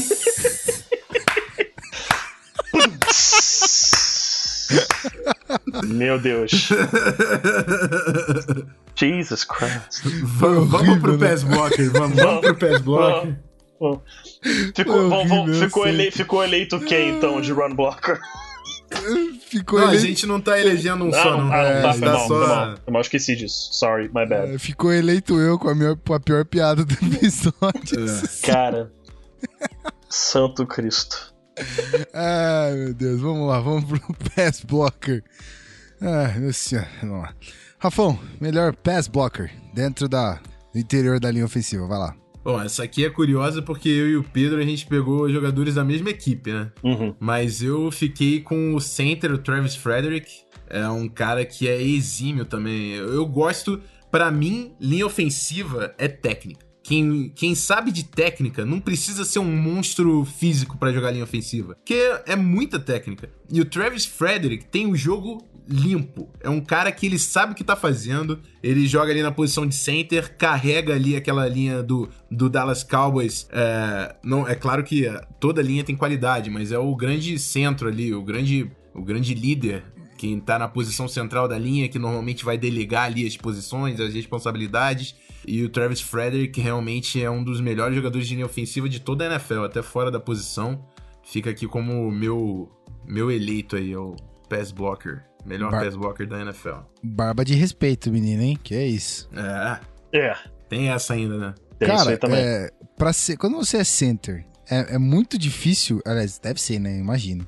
Mas é embaçado para caralho você fazer o snap e manter o seu. a igual você falou, tipo, de ter que manter a, a postura e, o, o, e o, o centro, né? De, de equilíbrio, o ponto de equilíbrio É, seu cara, ali. É, é absurdo. É muito absurdo. difícil, E é por é isso muito que difícil. a gente falou ali de inside lineman. Aham. Pra mim, eu tinha que colocar um center aqui, cara. Porque o que eles fazem é muito absurdo. Eles têm que ter o snap muito no automático e o tempo de reação do snap pra já dar um tranco no cara pra se colocar em posição é realmente é muita técnica, é muita prática e o Travis Frederick faz com maestria. Esse trabalho merece estar aqui entre os nossos melhores jogadores de linha ofensiva. Legal. E aí, Pete? Cara, eu fiquei nessa dúvida aí de escolher o, o, o Travis, o Travis Frederick ou o menino que joga a sua imediata direita, que é o Zach Martin, também do Dallas Cowboys, com menos 70. O Za- O Zach Martin é outro jogador muito agressivo. Muito agressivo. É, eu gosto, pessoalmente, de guards que são muito agressivos, que gostam, assim, de arrebentar o cara que tá na frente dele e, pra não deixar sobras mesmo, entendeu? É um, Deu pra, pra mim, ver guard... que eu escolhi Ivan Mattis e Travis Frederick, que eu falei da técnica dos caras, e ele uh -huh. falou, Rich Incognito é um trator, não quer. É, exatamente. Agora o, Zach, agora o Zach Martin que destrói, destruidor. então, mas, então, mas isso, isso que é outra coisa bacana aqui, né? A gente tem, a gente concorda em muita coisa, mas em muitas outras coisas a gente discorda não necessariamente porque tá errado mas é por gosto de, e o estilo de jogo que, que, que, que cada pessoa gosta, né? Eu é, gosto de ver uma equipe que tem um jogo corrido assim bem agressivo, né? Eu, eu, eu, eu gosto tanto do zone block quanto do power run block também, mas eu gosto de ver guard assim bem agressivo mesmo e o Zach Martin é outro deles. O apelido dele é The Butcher. Em português é o açougueiro, não é isso à toa, o cara joga, é, o cara joga com uma certa, uma certa raiva aí, né? Então, é, o Zach Martin é outro desses do grupo que é certamente o melhor grupo de linha ofensiva é, da liga, que é o Dallas Cowboys. É um quinteto espetacular de titulares. É, todos os cinco são muito bons. É, e ele faz um complemento muito bom ali do lado do Travis Frederick. Justamente o que o Rafão falou. Se o Travis Frederick é muito técnico, o Zach Martin é muito agressivo. E ter esses dois jogando um lado do outro, com estilos diferentes, é muito bom para a equipe. Isso te dá uma versatilidade na forma de chamar a jogada, em jogadas diferentes você pode executar, muito alta. Então, é, eu gosto muito do Zach Martin. Pra para mim, é o melhor pass blocker é, de inside lineman. Ele é muito bom no jogo corrido também, mas em termos de passe, ele é excelente. Ele é um pouco mais agressivo, não tem essa técnica toda do Travis Frederick, mas ele é bem agressivo, bate bem, bate bem mesmo no adversário. Então, acho que esse trabalho aí dos dois funciona muito bem. E, de novo, a gente vê dois jogadores aí na, no interior da linha ofensiva, linha ofensiva do Cowboys aparecendo como pass block, melhor pass blocker da liga. A gente vê que o Tony Romo tem que parar de se machucar, né, filho? Não é? Mas só fazendo um adendo, que o Pedro tava falando do Zac Martin, um apelido dele, de açougueiro e tudo mais, que ele era físico. Mas ele é também um cara muito técnico. Muito, ele foi muito. titular em Notre Dame uh, durante toda a sua carreira como left tackle. E, amigo, não dá para você jogar como left tackle se você não tem técnica. Isso, Isso é fato. Fato. Então ele é, é um cara aí. que ele tem muito footwork, muito trabalho de pés, ele também sabe manter o equilíbrio. Ele é um dos melhores de linha ofensiva da liga eu coloco o Travis Frederick ali exatamente pela exigência a mais da, da posição do center, porque dentro da sua função, o Zach Martin tá sim entre os melhores. Se a gente fosse separar guard de center, dava para eu colocar o Zach Martin aqui de repente. Concordo, mas, concordo. Enfim, só para fazer o, o ponto que o Zach Martin é um cara também que é muito técnico no jogo dele. Bom, concordo não... com o raciocínio de, de center. Ser center é, é bem mais difícil, isso é um fato. Não à toa estamos nomeando aí como dois grandes pass blockers, dois caras do, do Cowboys, né, velho? Então, Cowboys tem a, a senhora linha ofensiva da atualidade. Menino Zeke Elliott vai deitar e rolar ali. Pelo menos é o que a gente espera. Meu fantasy, meu fantasy espera. O, o meu também, rapaz. Olha só. Vamos já falar tá, de fantasy. Já, já, rolou draft no teu, Rafão? Não, não, não, mas eu vou. Eu sempre sou o cara que eu pego aquele novato e ninguém tá esperando. Tá pegando os figurões lá. Cara, mas, o, mas, o, Zeke, mas o Zeke. Mas o Zeke ela ia ser lindo, cara. Já tá, ele, não, o que eu ele vi, vai sair tá na primeira rodada. É, tá saindo na primeira, rodada, primeira rodada. Então. Vai, vai, vai. Olha só. No ano passado eu apostei no menino Tyler Lockett, me dei muito bem. E eu no Todd Gurley, também me dei muito bem. E no Amari Cooper também, tem, Porra, tinha ele num time. No Todd Gurley aí Cara, era... Vixe, esse, esse rapaz aí, Georgia, minha nossa senhora. Eu não lembro não, e ninguém pegou o cara porque ele tava machucado e tal. Eu sempre mantive ele ali na minha reserva e no final me, de, me dei bem. Tá certo. Bom, vamos aí. All Around de Inside Lineman. Quem. Vamos à primeira posição. O Mamimi. O Mamimi. Vamos lá, que pode começar, meu querido Pedro Pinto. Então, esse aqui não tem como fugir muito dele. Ele é hoje o melhor jogador de interior de linha ofensiva, sem uma soma de dúvidas, é, na NFL. E o nome dele é Marshall Yonda que é o guard, camisa 73 do Baltimore Ravens. Cara, o, o Marshall Yanda faz tudo. Ele é excelente bloqueando em termos de corrida, mas uma coisa que geralmente a gente não vê um guard ser muito bom hoje em dia, que é ser bom protegendo contra o passe, porque ele vai ter ajuda tanto do center do seu lado, quanto do tackle, que normalmente é melhor protegendo contra o passe do que ele. Então, normalmente a gente não vê isso, mas o Marshall Yanda, ele é exímio nas duas funções. Ele é muito bom como prote né, protegendo para o passe, muito bom abrindo espaço para o seu running back para o jogo corrido. E isso acontece tem algum tempo já. É o Marshall Yanda, sem uma sombra de dúvida. Yeah, é, o, o Baltimore Ravens estava muito bem servido na temporada passada porque o, o Ozemelli é outro monstro, né? na posição de guarde. Mas o Marshall Yanda é sim o melhor guarde do futebol americano. Para comprovar isso, eu peguei aqui os dados da PFF, que faz os Boa. estudos das estatísticas. O Marshall Yanda foi o segundo melhor run blocker, atrás apenas do Evan Mattis, e foi o melhor pass blocker da liga. Então, quando o cara é o melhor pass blocker e o segundo melhor em run blocker, fica difícil do cara não ser o melhor da parada, né? Sim. Ele realmente é muito regular e faz tudo muito bem, muito técnico. É eu, eu gosto realmente, é, é por ter jogado a posição, eu fico realmente observando é ali o ofício do cara, movimentação, footwork, e ele é extremamente redondo. É um dos caras que eu assistia quando, quando jogava, e tá até aí, até agora fazendo sucesso aí na NFL. Marshall Yanda agora estabelecido como o melhor da sua posição. Isso aí, então, meu querido ouvinte, fique, fica ligado, fique esperto quando você quando a nossa querida temporada começar, fica ligadinho para ver esses nomes aí e para ver o nosso primeiro umami de da, da, das escolhas aqui. Bom, vamos para pro exterior da defesa, falar dos outside linemen. Uh, como run blocking, temos outro umami aqui, rapaz. E aí, Rafão? É, Aqui ficou o Teron Armstead, o tackle do Saints, left tackle. O cara realmente ele superou todas as expectativas em 2015, porque ele não estava entre os principais nomes de linha ofensiva, mas teve uma temporada extremamente sólida com o New Orleans Saints, apesar da, da campanha do Saints. Uh, um, vai ser uma das âncoras aí desse ataque. É um cara muito novo, tem 24 anos. Foi escolhido na terceira rodada do draft de 2013. E só no ano passado que realmente se colocou entre os melhores da posição. É muito bom também no, na proteção ao quarterback. Pode evoluir bastante no quesito, que é essencial pro, pro tackle, é saber proteger o quarterback. Mas como run blocker já se estabeleceu entre os melhores da liga.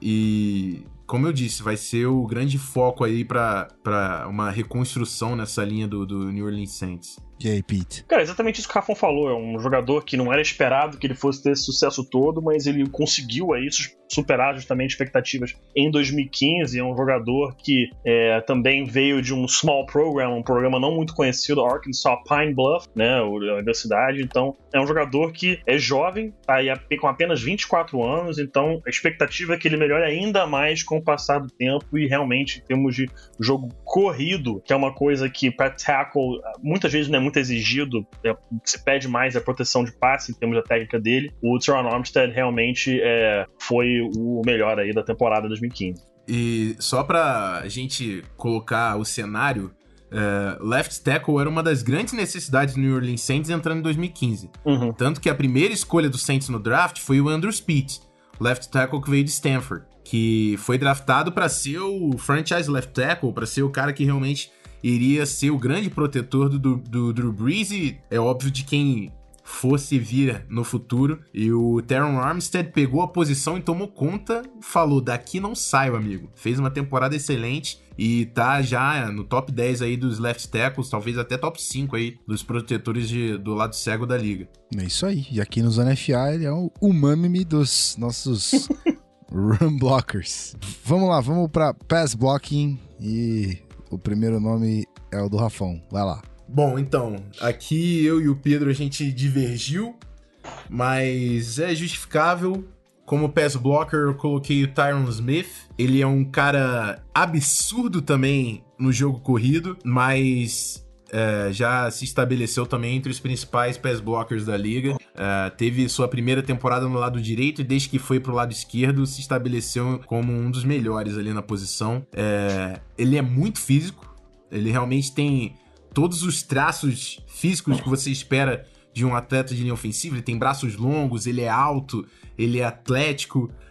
E além de tudo isso, ele conseguiu coordenar e adicionar ao jogo dele a técnica. E colocou, se colocou aqui como melhor, melhor pass blocker, é, left tackle, na verdade, offensive tackle, né? Estamos falando tanto da direita quanto da esquerda da liga.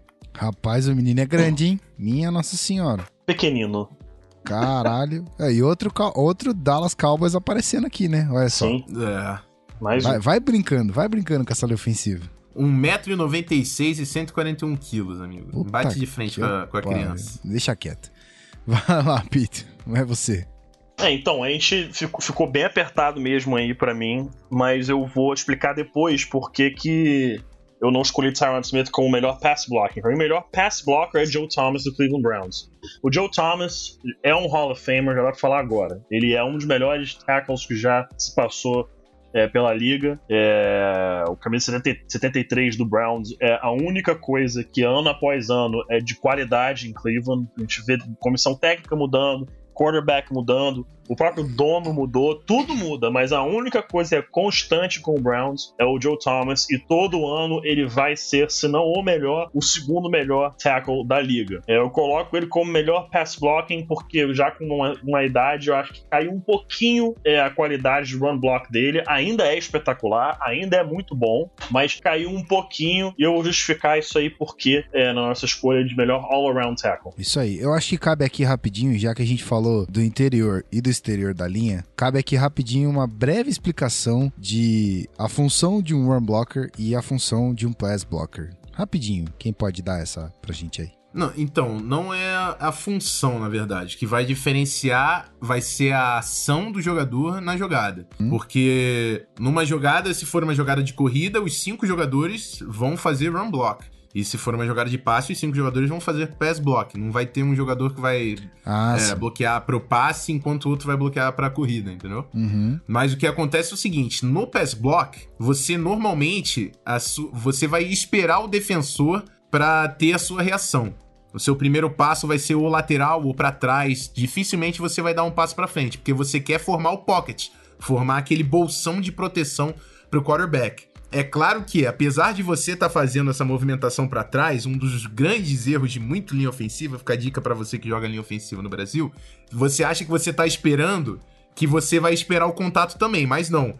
Apesar de você estar fazendo um movimento pra trás, o, o primeiro contato tem que ser estabelecido pelo jogador de linha ofensiva. Isso. Isso é uma grande regra nas trincheiras, amigo. Você pode jogar tanto na linha de defesa quanto na linha de ataque. Quando você estabelece o primeiro contato, você tem, os você tem um controle. O cara começa a improvisar a partir do momento que você põe a mão nele. Então você tem que ser o primeiro a pôr a mão nele. Você faz a movimentação pra trás e a partir do momento que ele entra no seu alcance, você dá o primeiro empurrão e o primeiro primeiro bloqueio, né? Desestabilizando o jogador e a partir daí você tenta dominar ele pra terminar o seu bloqueio. Quando, numa jogada de corrida, a iniciativa já vem é, da linha ofensiva é, em, em termos de conquistar jardas.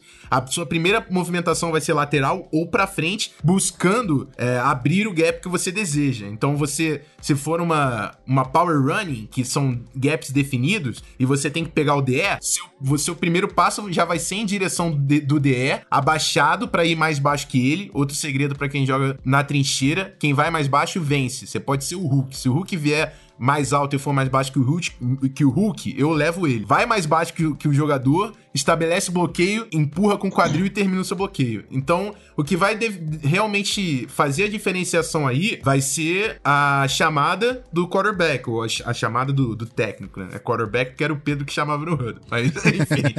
É, a partir da jogada, você vai ter uma movimentação diferente pra executar o que tá sendo esperado ali no, play- no playbook. Tá certo. Então, agora sim, é, tá explicado. Olá. Aula How Aula. to Play Offensive Lineman Não é? 101. Aula mesmo, aula mesmo, aula mesmo. Agora, agora sim, a galera que tá jogando futebol americano tem um motivo pra ouvir os NFA, rapaz. Olha só. Bonito. É, então tá explicado pra mim agora que tava, tava meio em dúvida aqui, então muito obrigado. Agora eu entendi que quando a jogada é de corrida, esses jogadores que a gente citou se destacam melhor em corrida e os, quando é a jogada é de passe, esses outros se destacam melhor em passe. Então vamos lá pro all-around da parte de fora da linha. Quem é meu querido Pedro Pinto? Então, pra mim, o melhor all-around é o Tyron Smith do Cowboys. E eu vou explicar por quê. Em termos de proteção de passe, a- pra mim, substituir aí ou o Joe Thomas ou o Tyron Smith é trocar 6 por meia dúzia. Acho que os dois são excelentes em proteção de passe. O melhor all-around pra mim é o Tyron Smith, porque no jogo terrestre, eu acho que ele ganha um pouco, não é muito não. Ele ganha do Joe Thomas nesse quesito. O Tyron Smith jogador da University of Southern California, USC, chegou na liga é, visto como um projeto, né? Um garoto muito grande, jogava como right tackle no USC, entrou como right tackle, quem jogava de left tackle era o próprio Doug Free, se eu não me engano, do próprio Cowboys. Quando ele chegou é, a ter a produção vista pelos técnicos necessária para ir para left tackle, inverteram os dois e hoje em dia é um monstro. O Tyron Smith é jovem ainda, tem bastante tempo para ser um jogador de qualidade na liga e para mim hoje é o melhor jogador all around, muito técnico, muito físico, muito agressivo, muito inteligente. Então eu vou com o camisa 77 do, do Dallas Cowboys. E aí, para contrariar, Rafão Martins e o seu nome. Bom, é... Eu vou falar que é, é muito pouco que separa o Joe Thomas do Tyron Smith, mas são de longe os melhores left tackles da liga. E Joe Thomas, para mim, continua sendo o melhor left tackle da liga. Ele, a gente falou aqui de aula, ele é um cara que observar ele jogando é uma aula, amigo, porque é difícil do cara errar. Ele é muito consistente, ele sabe o que tá fazendo em todas as movimentações dele. Não tem. Uh, muito do futebol americano também é você evitar wasted movements. Isso. Você boa, tem que boa. fazer o seu jogo mais compacto possível. Se você tem que chegar lá e você pode chegar em dois passos, não dá três, você tá desperdiçando tempo. E o Joe Thomas, ele é o cara que ele faz tudo com perfeição. É... Tyron Smith é mais físico, ele já é melhor run blocker, da verdade, mas eu acho que o Joe Thomas ainda se, se distancia dele na, na, na questão do, da proteção de passe e todos os, as outras, os outros quesitos, por exemplo, se eu quero um líder no meu time, se eu quero um cara que sabe fazer leitura de defesa, eu vou pegar o Joe Thomas. É um cara que tem experiência, é um cara que sabe jogar e ainda não perdeu ali o, o ritmo de jogo. Para mim, continua sendo o melhor left tackle da liga. De, de novo, é, é, muito parelha a briga, mas eu ainda fico com o Joe Thomas. É, uma coisa que eu concordaria contigo é: se a gente pegasse um time que tivesse tanto o Tyron Smith quanto o Joe Thomas, eu coloco o Joe Thomas na esquerda. Isso é certo. É, então. Eu coloco o Thomas na esquerda e o Tyron Smith na direita. E isso, isso eu não, não, nem, nem acho que vale a pena debater. Isso é garantido. Então, pra ficar bonito, Zona FA é, decreta que os dois são all around. Porque se na opinião de Pedro Pinto ele é um. Ele faz uma função melhor que a outra, e na opinião do Rafão, os outros dois fazem funções é, melhores do que o outro, então é isso aí. Então Joe Thomas e. e... Então, então acho que a gente pode dizer aí que os nomes de pass blocking e all around são o Mamimis. a gente pode dizer. A gente pode dizer que pass blocking e all around são o Mamimis. Então. Tem muita mamimidade. Tem, muita tem mamimidade. Muita mamimidade. Ok, vamos aí. Vamos aí falar dos quarterbacks agora, que vai ser polêmico. Polêmico. Já, já explicamos a função. Nosso querido ex-quarterback do Vasco aqui já fez a, a bela explanação sobre a função. Então agora, os nossos nomes.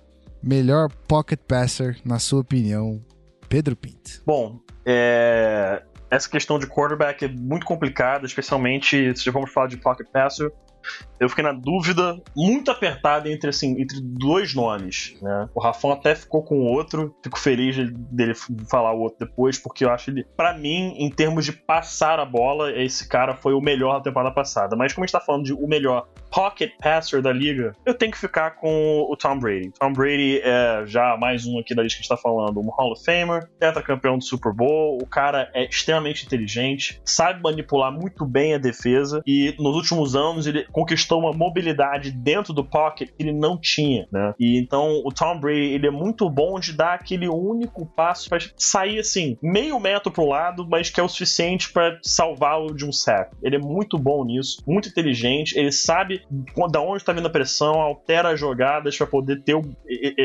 alterar o bloqueio da linha ofensiva em direção ao lado que está vindo a pressão, muda a jogada para a bola sair mais rápido da sua mão e acho que ele ficaria feio se a gente não citasse aqui o Tom Brady como um dos melhores pocket passers da liga. E para mim ele é o melhor pocket passer da liga, mas muito, muito pouco à frente desse senhor que o Rafão vai citar. Quem, Rafão? Quem? Cita, vai. Bom, vim falar aqui do do velhinho, grande veterano Carson Palmer. Carson Palmer já fez seu nome na liga jogando com Bengals, passou um tempo aí meio perdido, teve uma passagem é, estranha ali com o Oakland Raiders, na verdade, mas conseguiu ali achar o seu jogo de novo com o Bruce Arians no Cardinals e tá brincando. O que o, que o Carson Palmer tá fazendo na, na NFL é brincadeira, cara. É Larry Fitzgerald sofreu muito com, com, a, uma, com a ausência de um quarterback decente no Arizona Cardinals. Dava até pena de ver o Fitzgerald naquele ataque, essa é a verdade. Uhum. Que a gente sabia que era um potencial enorme ali que estava sendo desperdiçado. E desde que o Carson Palmer voltou ao, ao Cardinals, tudo isso mudou. Ele tem todos os arremessos que um quarterback precisa fazer. Ele é muito bom na bola longa. E é por isso que eu coloco ele na frente do Tom Brady hoje. Porque o deep pass dele tá anos luz do que o do, do Tom Brady. Tom Brady já foi muito bom. Nunca foi o grande forte do Tom Brady. Uhum. Mas naquela época ali com o Randy Moss, ele conseguiu realmente evoluir nesse quesito. E o Carson Palmer, ele solta bomba todo jogo, cara. É brincadeira realmente a precisão e o que ele tá fazendo. É, no jogo de futebol americano, você normalmente vê é, um quarterback tentar um deep shot, essa bola de profundidade, o que? Três, estourando cinco vezes no jogo. Isso é o que você vai ver num quarterback normal na liga. Estourando cinco vezes. Mais que isso você não vai ver. Né, e que de tô dizendo, aquela em profundidade mesmo, não é uma rota post que o cara vai quebrar ali na frente do safety para receber, não vai ser uma dig de 15 jardas. Isso não é rota long. Rota long, eu tô dizendo, para mais de 25, 30 jardas, né? Uma deep ball mesmo, uma shot play. O Carson Palmer tenta 8 dessas por jogo, tranquilamente, né? E ele acerta uma porcentagem alta delas. Então, o, o, o, isso é a qualidade altíssima que o Carson Palmer tem hoje. E eu repito, se não fosse pelo jogo terrestre do, do Cam Newton no ano passado, o MVP teria ido pro Carson Palmer com sobras. É isso aí. Dois mitos. Eu, eu concordo com o Rafão. Porque eu acho que o, o Carson Palmer na deep ball é monstruoso. Infelizmente o Tom Brady é, é experiente. Quem é mais velho dos dois? Quem é Tom o, Brady. O... Tom Brady. Tom Brady. Tom Brady. Tom, Tom Brady. A gente brinca do Carson Palmer ser o velhinho, mas, mas o Tom Brady hoje é o quarterback mais velho da liga. Carson Palmer, 36 anos. E o menino Tom Brady, 38 anos. Dois anos ali de E ele faz 30. Acho que ele faz 39 esse ano ainda, o Brady, né? Não? Faz, dia 3 de agosto, antes Isso de aí. começar a temporada. Isso aí. E a, a falta de braço ali pras deep balls do, do do Brady se dá a idade ou não? Os dois. Nunca, os dois. Nunca, mas nunca foi. Nunca foi é. a grande o grande forte do, do Tom Brady. É. Nunca foi. O que, o que deu uma queda foi a, a, é, a, mira dele em passos mais longos deu uma piorada nos últimos anos. Mas isso é questão de idade mesmo. Esse ataque uhum. do Patriots não precisa muito disso. Eles jogam muito com esses passos curtos. Os passos mais longos acabam indo até pro próprio Rob Gronkowski. Mas é, o, esse, o Patriots é, joga nesse ataque mais curto e isso acaba encaixando perfeitamente no estilo de jogo do Brady. Legal. E além do que, o, a deep ball é, é uma é um passe diferente, porque você não vai mirar no jogador. Você vai jogar a bola numa Nossa, zona obrigado. que você sabe que o jogador vai estar ali. Uhum. Então, o que, o que acontece é que você tem que ter também muita é, química. Eles uhum. falam de chemistry, né? Eu quase falei chemistria, olha só. Enfim, quando, quando o Randy Moss estava lá, ele, ele conseguiu uma química praticamente imediata com Tom Brady. Tom Brady sabia onde o Randy Moss ia estar. Tá. E o Randy Moss era muito rápido, ele queimava corner como se fosse cortar manteiga, cara. Era brincadeira. Era brincadeira. É, ele, ele fazia toda a jogada. E o Tom Brady sabia onde ele ia estar. Tá. Ele só jogava a bola onde ele sabia que o Randy Moss ia estar. Tá, o Randy Moss pegava e era touchdown. Era, é, no, no próprio Madden era uma apelação, no Madden. Você jogar a bola longa pro Randy Moss com o. Patriots. Era absurdo. E, e o Randy Moss foi um dos wide receivers mais absurdos aí que a gente viu. E desde que o Randy Moss saiu, o. desde tocou, que o Randy Moss saiu, tocou, o Patriots não, não teve a mesma, a mesma arma, né? Quando, quando você não tem uma habilidade tão monstruosa assim de, de queimar os corners, essas regiões começam a ficar pequenas, menores, né? Uhum. E nunca foi forte do Tom Brady, então ele, ele mesmo deixou de, de jogar tanta bola longa. Um abraço pro meu querido Deep Threats da época do Botafogo. Tem camisa 12, Pablo Varela. Rafão conhece bem também, parceiro nosso. Esse aí, Deep Ball com ele era sempre certo. Certeira, não tinha erro não. Entendi. Bom, é isso aí. Vamos, vamos falar agora de quarterbacks móveis, quarterbacks mobiles. Os, os meninos que brincam com as pernas ali. Quem é, os, quem é o nome de vocês? Que pelo jeito ali tá unânime, ah. né? Quem é o nome? Cam Cam. Super oh, Cam. Cam. Cam.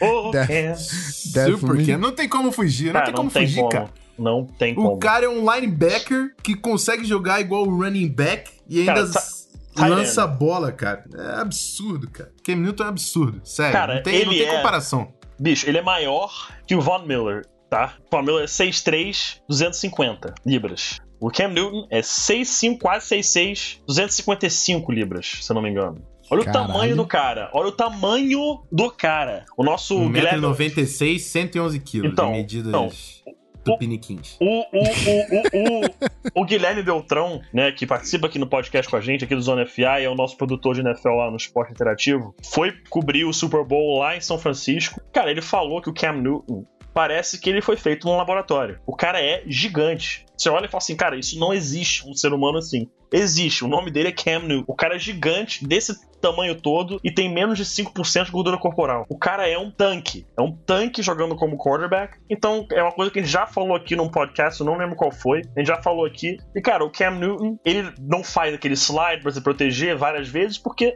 80% das jogadas que ele vai tomar um tackle contra quando com a bola, o jogador é menor do que ele. Em 80% das jogadas. Então, na maioria das vezes, ele que vai atropelar o defensor e não o defensor que vai machucá-lo, né? A gente poderia até citar aqui um jogador móvel, que o nosso Gui vai ficar bastante feliz, que é o Russell Wilson, que é também um excelente jogador móvel, mas ele perde pro, Russell, pro, pro Cam Newton. E o Cam Newton, em termos de corrida, é, é a maior ameaça como quarterback na liga hoje. Ele móvel é muito bom, ele ganha essas jardas terrestres com uma facilidade incrível. Então, fica aí a menção ao Russell Wilson, mas a gente não pode não votar no Cam Newton. E eu, eu vou além ainda. É, vai lá. Se a gente.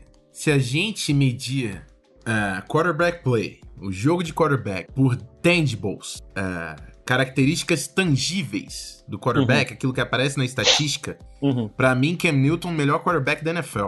O que faz o Aaron Rodgers o melhor quarterback da NFL, pra mim, são os intangibles. Perfeito. Mental toughness, ah, leadership, liderança, tudo, tudo isso. O Aaron Rodgers é o melhor. Mas se a gente pegar estatísticas tangíveis, que você vai ver ali o spreadsheet, vai ver ali a, a- o resumo de como foi o jogo, O pra mim, score ali, né? Cam Newton, é, pra mim, Cam Newton, melhor quarterback da NFL. É, esse- ele é realmente. Não foi MVP à toa, né? Não foi MVP à toa. Posso me defender agora? Claro. Lá, Então vamos vai lá. lá. É o seguinte: em 2015, total de jardas passadas: Cam Newton, 3.837. Russell Wilson, 4.024. Passes completos: 296 de 495 pro Ken Newton, 329 de 483 pro Russell Wilson. A porcentagem do Ken Newton é de menos de 60%. A porcentagem do Russell Wilson é de quase 70%. Russell Wilson com menos um touchdown na temporada do que ele. O touchdown mais longo do Russell Wilson, 80 jardas. Interceptações para Russell Wilson, 8. 10 pro Ken Newton. Fumbles, 3 pro Russell Wilson, 4 pro Ken Newton. Pass rating, 99.4 pro Ken Newton, 110.1 pro Russell Wilson. Posso continuar ou paro por aqui? Cara, a gente entende Russell perfeitamente a defesa. A gente Russell com- Wilson. Ah, Tem o Marshall, tinha o Marshall Lynch no backfield, depois o Thomas Rock pareceu que não mudou nada. Russell Wilson. Tem o Doug Baldwin, que teve uma temporada absurda, e o Tyler Lockett, que teve uma, uma outra, um calouro que parecia veterano. Concordo. Cam Newton fez Ted Ginn parecer wide receiver. I rest my case. Cara, e tem outro fator importante aí nesse tema de pelo menos os passes completos do, do Russell Wilson. O ataque que o Russell Wilson joga é um West Coast offense. Claro que a gente pode falar esse negócio de West Coast, sei lá, que hoje em dia nenhum ataque segue rigorosamente isso, mas a base de cada ataque é um. E a base do ataque de Seattle é um West Coast offense e são passes de alta porcentagem. Em, em, em Carolina, o ataque do Panthers é muito focado na corrida e em play actions com passe em profundidade. Então, naturalmente, essa porcentagem do Cam Newton vai cair, né? É aquela coisa, o Russell Wilson, móvel, excelente. Se não tivesse o Cam Newton aqui, eu colocaria o Russell Wilson com sobras nessa, nessa posição. Mas tem esse, esses outros fatores que o Rafão citou também de com quem ele estava jogando. O Cam Newton fez o Ted Ginn Jr. parecer quase que um Pro Bowler. Coisa que, assim, simplesmente não existe. Né? Cara, não existe. não Mas existe. e aí? Não E existe. linha ofensiva? A do Seattle é um Ah. piece of shit, né? Tá ligado? Sim, mas a, a gente viu também, depois do Super Bowl, que a do, do, do Panthers também não era assim, né? A linha ofensiva do Panthers é muito boa no interior. O center e os guards são entre os melhores da liga. Mas os dois tackles são medianos. São medianos. Ok. Pra, e, pra, e pra você falar de jogo aéreo, os tackles são os grandes fatores cruciais ali. Enfim, tudo, assim, é uma conversa que é válida. Muito válido. O Russell. Wilson é muito bom, cara. E ele poderia entrar aqui. É claro, a gente fez a nossa opção, a gente tá argumentando porque a gente tá convicto que é Cam Newton, mas não é loucura você falar Russell Wilson. O- o- Exatamente. a- cara, a NFL é um jogo num nível muito alto. É, é difícil você realmente definir. Quando o cara é muito bom, cara, como é que você vai falar? Tem, tem duas estrelas na sua vez. Como é que você vai falar, pô, gosto do Aaron Rodgers, mas o Cam Newton é absurdo? Você tem que escolher. Então você tem que basear e fazer uma lógica pra, pra sua escolha. Mas não é loucura ninguém discordar. Aqui a gente não, não, não é dono da verdade de nada. A gente tá aqui dando opinião, analisando, criando conhecimento, cara. Então é tudo, um, um- tudo uma conversa. É Eu claro sei. que o Russell Wilson merecia muito, e é bom que você falou nele, porque ele merecia com certeza estar na, na conversa, mas eu, eu, eu tenho, eu sou convicto de que o Cam Newton Isso aí. merece esse posto. Eu Como também eu tô disse, pra mim, se fosse só os aspectos tangíveis, eu botava ele na frente do Aaron Rodgers. Eu sei. Eu só tava provocando vocês. Eu não sei se eu botava, não. Cara, eu acho que a mira do, do Aaron Rodgers hoje é imbatível. A quali... Ele passando a bola em movimento tudo mais. Eu. Eu, assim, eu. É difícil, cara. É difícil. é muito difícil, cara. Porque eu não consigo. Aquela coisa, como o Rafão também gosta de sentar e olhar e ver jogador de linha ofensiva jogando, ver na técnica. Cara, você vê o Cara, a o- linha ofensiva do Packers é muito superior. É muito, é do- muito superior. Muito superior, sim, mas. Cara, o Aaron Rodgers jogando. Cara, é uma obra. É poesia, cara. É poesia. Não, sim, sim, sim, sim. A- cara, a mecânica dele é uma coisa linda de se ver, cara. A bola que ele. Eu não lembro qual foi o jogo, mas tem um, um lance que ele tá fazendo o rollout pra esquerda, ele é destro. Quem joga de quarterback sabe o quão difícil é você estar se movimentando pra esquerda e ter que lançar esse passe em profundidade. Ele solta a bola mais de 20 jardas downfield pro Jordy Nelson e ela vai numa janela. Deve ser assim, de 10 centímetros por 10 centímetros, e é só ali que a bola pode ir pra ser completo e a bola vai perfeitamente ali.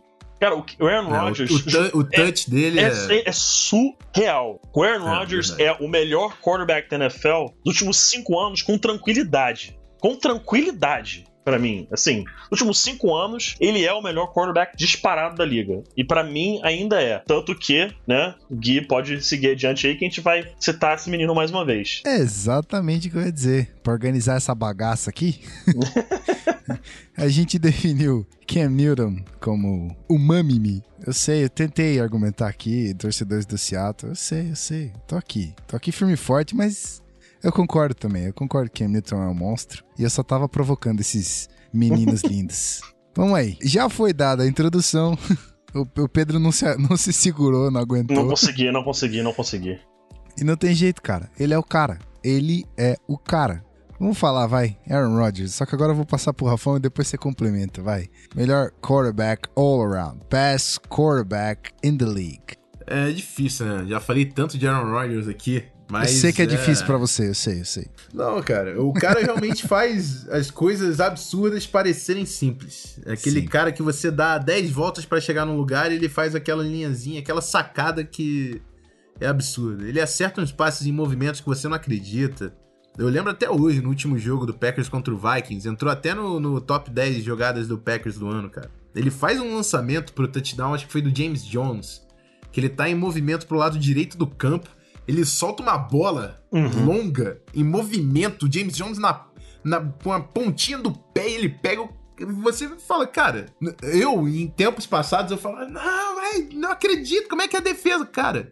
No momento dele eu falo, cara, defesa não tinha o que fazer, cara. Não Não, tem. tem. resposta pra esse tipo de jogada. O cara é brilhante e você tem que aceitar. Beleza. Estou jogando contra o Aaron Rodgers. O Russell Wilson é brilhante no Scramble.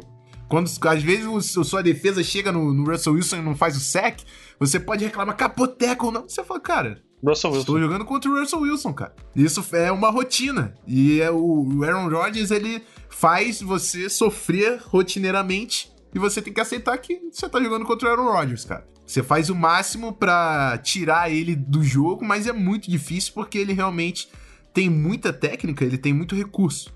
E é, como o Pedro falou, é um, dos- um o melhor quarterback aí nos últimos anos e continua aí sendo o grande líder do, do Green Bay Packers. Cara, tem uma qualidade do, do Aaron Rodgers que às vezes passa batido, mas que pra mim é do footwork dele. É que o que, você, o que se diz que é 75% da boa mira do quarterback é você estar com os pés bem posicionados para fazer um lance. Né? É, é, você tem que estar com a ponta do pé, se você for destro, pé esquerdo, apontando em direção onde a bola vai. Tem que estar tudo bonitinho.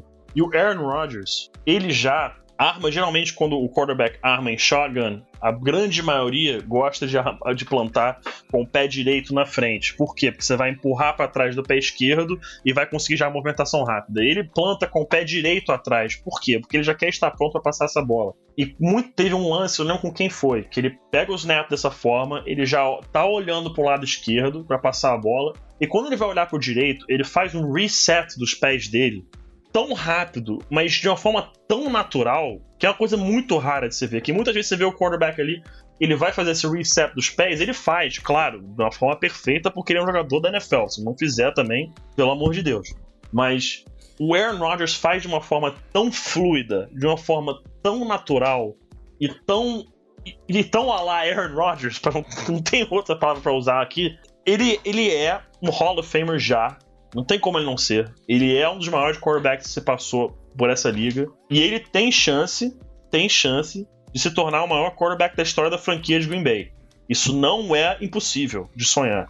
Isso pro Aaron Rodgers. Pode ser que ele venha a ser o melhor quarterback da história da franquia, que hoje é obviamente o Brett Favre. Mas o Aaron Rodgers pode vir a ser o maior quarterback de Green Bay. Isso é uma possibilidade tranquila pro camisa 12.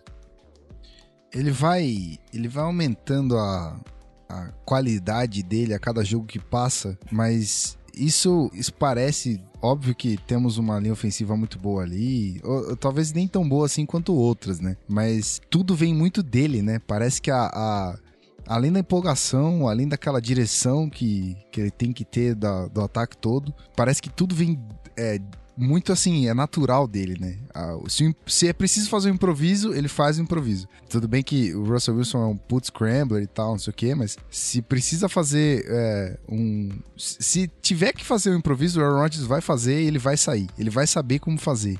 Cara, sem o Aaron Rodgers, o Packers não é nada. É que é nada, nada. Ponto. Eu não preciso nem continuar o raciocínio. Pode, pode repetir o Rafão. I rest my case. I rest my case. Exatamente. Então é isso. Facilmente, Aaron Rodgers, melhor quarterback, mime aqui pra nós. Então, vamos. Posso fazer uma, uma, é, uma, coisa estranha? Não sei se isso vai ser bem visto ou não, mas. Opa. A gente vai falar de quatro nomes da história aí. Quatro mitos. Aaron Rodgers é melhor que Joe Montana? Não. Não. Não, não. Take, take it não. easy, my brother é. Charles. Calma, eu não, eu não terminei, eu não terminei. Aaron Rodgers é melhor que Peyton Manning? Não. Não. Cara, eu já, eu já sei o que você quer fazer e vai, vai dar porrada aqui, tô avisando logo. É melhor que o John Elway? Não. Nem o Dan Marino. Cara, peraí, peraí, peraí, peraí, não. peraí. Não, calma. cara, não. Mano, não. O John, não, El o John Elway é simplesmente o greatest prospect at quarterback da história do draft. Greatest prospect da, assim, qualquer habilidade como um todo de um quarterback. Ele é o quarterback mais completo da história da liga. Isso é um fato. Tá, mas ele jogando no Broncos, eu não sei se ele foi superior ao, ao que o Rodgers joga no Packers. Não, não sei não, se peraí, a gente, tá, a gente tá falando do. A gente tá falando. A gente tá falando do quarterback. Do cara jogando. Sim, então, ué, então o, o, o Elway jogando no Broncos não foi superior ao que o Rodgers joga no Packers. É isso que eu tô falando, pô. Mas, cara, numa era completamente diferente. Beleza, beleza. Porra. Não, porra. E o, o Rodgers nunca teve Terrell Davis no backfield, beleza. Não, Tudo tô, isso tem que entrar não, em consideração. Eu não, tô, eu não tô falando do rings, eu não tô falando de título, eu tô falando assim, de jogando não, mesmo. Eu sei, mas, pô, você ter um running back do, do, do calibre do Terrell Davis, o seu, seu gameplay não vai ser, pô. Mas durante, mas vai durante, ser o, mas durante, gameplay do Packers. Durante três anos só. Nos últimos três anos só que teve Terrell Davis, pô. 95, 96, 95. Não. 96, 7, 8. 95 ele já Cara, tava na liga, mas ele não jogou aquele ano. Enfim, assim, é uma, uma conversa válida, mas eu não, não, não acho que é de, decreta. Não foi, não. Eu acho que aí tem conversa. Tá, tem, tem conversa, queria... mas. Aí tem, aí tem conversa, põe o Danone na mesa, a gente vai. tem conversa, porque assim, o que, eu, o que eu sei que ele é, é a mira dele. Aaron Rodgers, ponto. Agora, para mim, o restante, basicamente o restante, a gente vai ter que numerar aí, mas a grande maioria do restante, John Elway, para mim. Beleza. Eu só queria ver o circo pegar fogo. Só isso. Historicamente falando, acho que o Rodgers tá um Super Bowl away de ser maior que o Elway. historicamente falando. Não, eu não tô falando historicamente, É, então, tô falando não, de é, é. jogador, Sim, de joga- talento, de cara, jogo, de jogador muito capacidade. difícil. Cara, o John Elway, ele. Cara, o John Elway foi o quarterback mais completo da liga, da história da liga até a chegada do Andrew Luck. Completo, tô dizendo, completo. Cara, braço forte, mira boa, rápido, ágil, inteligente, móvel, bom no pocket. Tudo isso, o John Elway era excelente em tudo. Ele não era ruim em nada. O Aaron Rodgers também não é ruim em nada. Não, sim. Não, só tô falando Ah. que tem conversa, pô. tá, então tá. Em termos móveis, o John Elway era melhor. Certo. Certo, cara. Ah, O John Elway corria, Ele- o John Elway corria um 4.5 40 yard dash, Ele- cara. não, beleza. Ele corria mais com a bola. O John Elway era mais rápido que o Cam Newton, cara. Porra. Cara, essa conversa vai muito longe. Vamos, Vai, é, vamos vamos parar parar, vamos parar. Vamos parar, Vamos parar, vamos fazer o seguinte, vamos Vamos fazer parar, o vamos seguinte. Vamos falar um pouquinho de Joe Montana, vamos falar um pouquinho de Peyton Manning, vamos falar um pouquinho do John Elway, do Dan Marino. E a gente guarda esse assunto que eu achei muito interessante. A gente vai fazer essa comparação dos greatest of all times. né, Montar o dos nosso time all time, né? É, e aí Mas a gente fala dos bom. atuais. Isso vai ser pica, brother. Isso vai ser um puta de um episódio maneiro. Então, você ouvinte que já viu que o circo vai pegar fogo, pode ficar tranquilo que eu vou fazer questão de trazer mais gente pra falar de mito e falar de atualidade. Você vai ver que o bicho vai pegar. Bom, vai lá. John Montana rapidinho, Peyton Manning, John Elway e The Marino. E aí? Cara, Joe Montana, simplesmente o melhor quarterback de todos os tempos, se você não acha que o Brady é. Muita gente fala que é o Brady, a gente fala que é o Joe Montana. Vai ficar aí entre os dois. Tetracampeão do Super Bowl, é, foi a quatro finais, venceu as quatro. Jogou numa época com o Jerry Rice, ele era o mito, um dos quarterbacks mais inteligentes a jogar o jogo. Não sei, cara, não tem muito o que adicionar. Peyton Manning, o quarterback mais inteligente de todos os tempos. Ponto. Ah, o maior legado de Peyton Manning a gente pode falar que são os recordes, pode falar tudo isso, mas o maior legado de Peyton Manning foi transformar o jogo de como ele era jogado para como ele é hoje. Antigamente, raramente um quarterback fazia alterações na linha de scrimmage. Esse, esse ataque de pedir armar e chamar a jogada de acordo com o que você está vendo da- pela defesa, isso começou com Peyton Manning. John Elway eu não vou falar mais não, porque senão eu vou, vou empolgar aqui. né? Se, o Rafa, se o Rafão quiser falar do John Elway e do Dan Marino aí, vai lá que eu vou segurar aqui. Vai lá, Rafão.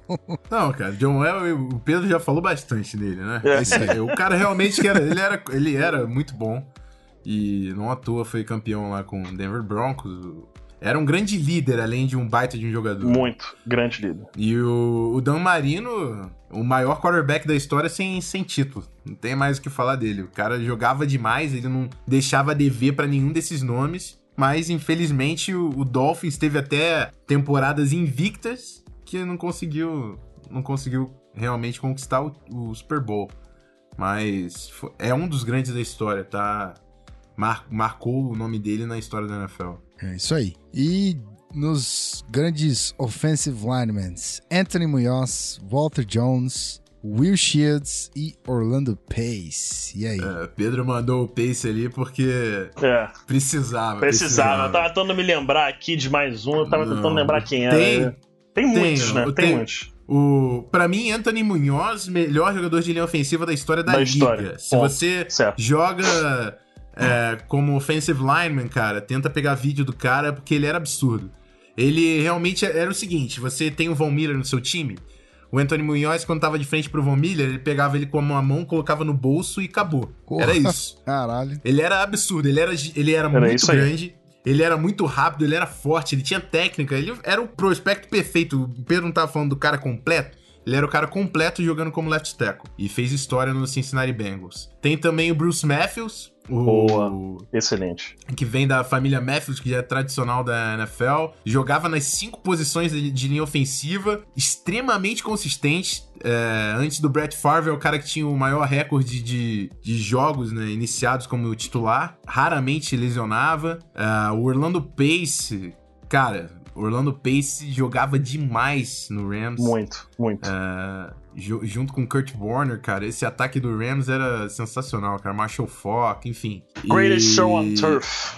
Esse era sinistro. e também, outro que eu gostaria de falar, o Jonathan Ogden, do Baltimore boa, Ravens, cara. boa. Muito bom. que era um também. maluco gigante também, absurdo.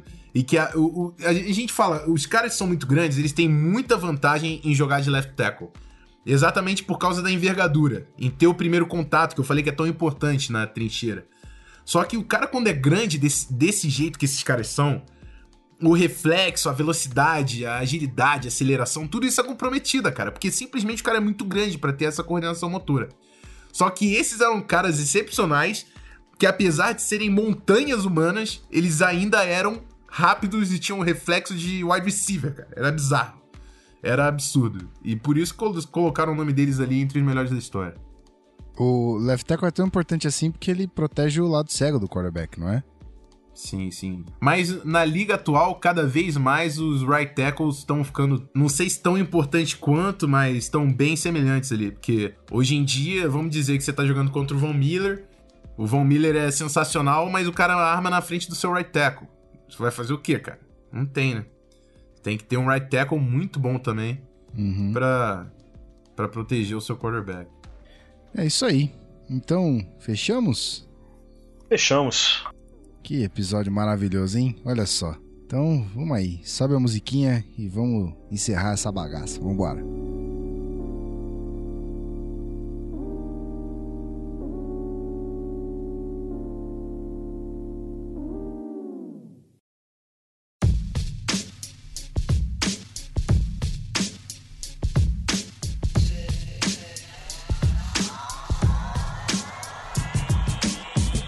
Muito bem, senhores, muito bem. Que episódio maravilhoso. Esse foi longo. Eu tenho certeza que vai ser um pouquinho mais. Vai ter uma, uma duração um pouquinho mais longa do que os anteriores, mas eu acho, eu acho que você não vai se importar. Eu tenho certeza que você gostou muito, assim como a gente, que a gente tá bem feliz desse episódio, rapaz. Olha, eu vou sair daqui hoje, vou dormir realizado.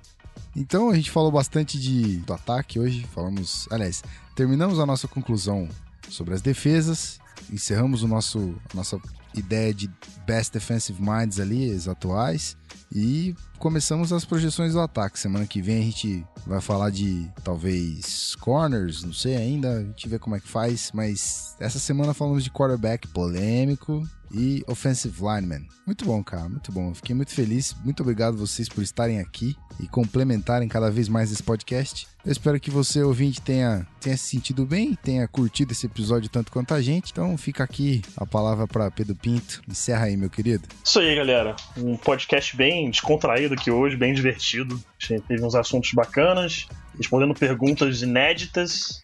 É, uma galera, galera bem umami aqui hoje mesmo e bem, bem bem tranquila. É, a gente já começou com os debates aqui aquecendo para quando tiver podcast falando de Greatest All-Time Team, montando jogadores aí, você vai ter. E já deu pra ver que o Porrada vai comer aqui.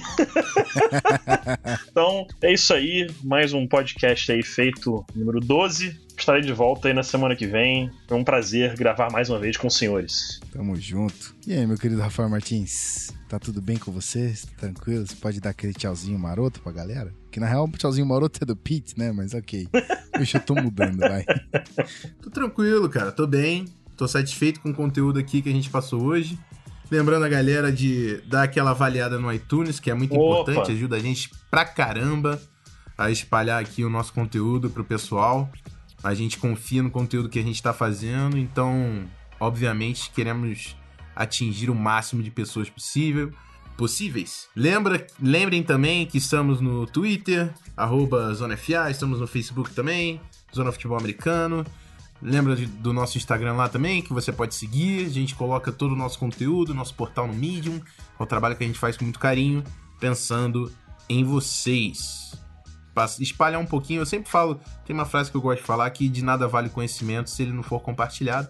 E é isso que a gente faz aqui. Então, obrigado a todos que dão atenção aí pra gente e nos ouvem aí sempre, semanal, semanalmente. Semanalmente e religiosamente, né, rapaz? Olha só. Então, você, meu querido ouvinte, espalha a palavra. É, a única, é o único pedido que eu faço para você. Espalha a palavra. Chama seu amiguinho, ó, vem cá. Você não conhece Oh Lord! Jesus! Jesus! Jesus! Please! Touch the mind of the sinners! What the fuck? What? Caralho, Jesus got a biscuit! Cara. Oh, Rafão, Rafão, cara, esse, esse, pré-treino tá agindo muito tempo em você aí, cara. É, bom, não é essa palavra que eu tô pedindo pra você espalhar. É a palavra do 0800 Futebol Americano. O conteúdo tá todo aqui. chama seu brother e fala, ó, vem cá, vamos, vamos aprender sobre futebol americano junto. Vamos ouvir esses caras porque tem muita coisa pra falar, tem muita treta pra acontecer ainda. A gente tá no episódio 12, a gente tá só começando. São os primeiros meses de, de Zona FA. Só que vai durar anos e anos, brother. Então, reforçando aí, reviewzinho no iTunes se você puder. Muito obrigado, a gente fala seu nome aqui no episódio seguinte, da semana que vem. E muito obrigado também a todos que enviaram os e-mails. É, as coisas estão guardadas lá, principalmente as bizarras, para o episódio especial de bizarrices. É, e fica aí, mais uma vez, o canal aberto para você. Pode enviar lá, canalzonefa.gmail.com. A gente recebe a sua dúvida, explica ela com carinho aqui no podcast, vai ser muito bem-vindo, com certeza. Então, muito obrigado, meus queridos. Muito obrigado para você que ficou aí até o final. É, agradeço a sua parceria. É assim que eu vou classificar. Então, senhoras e senhores, muito obrigado. Até semana que vem. Um grande abraço e valeu!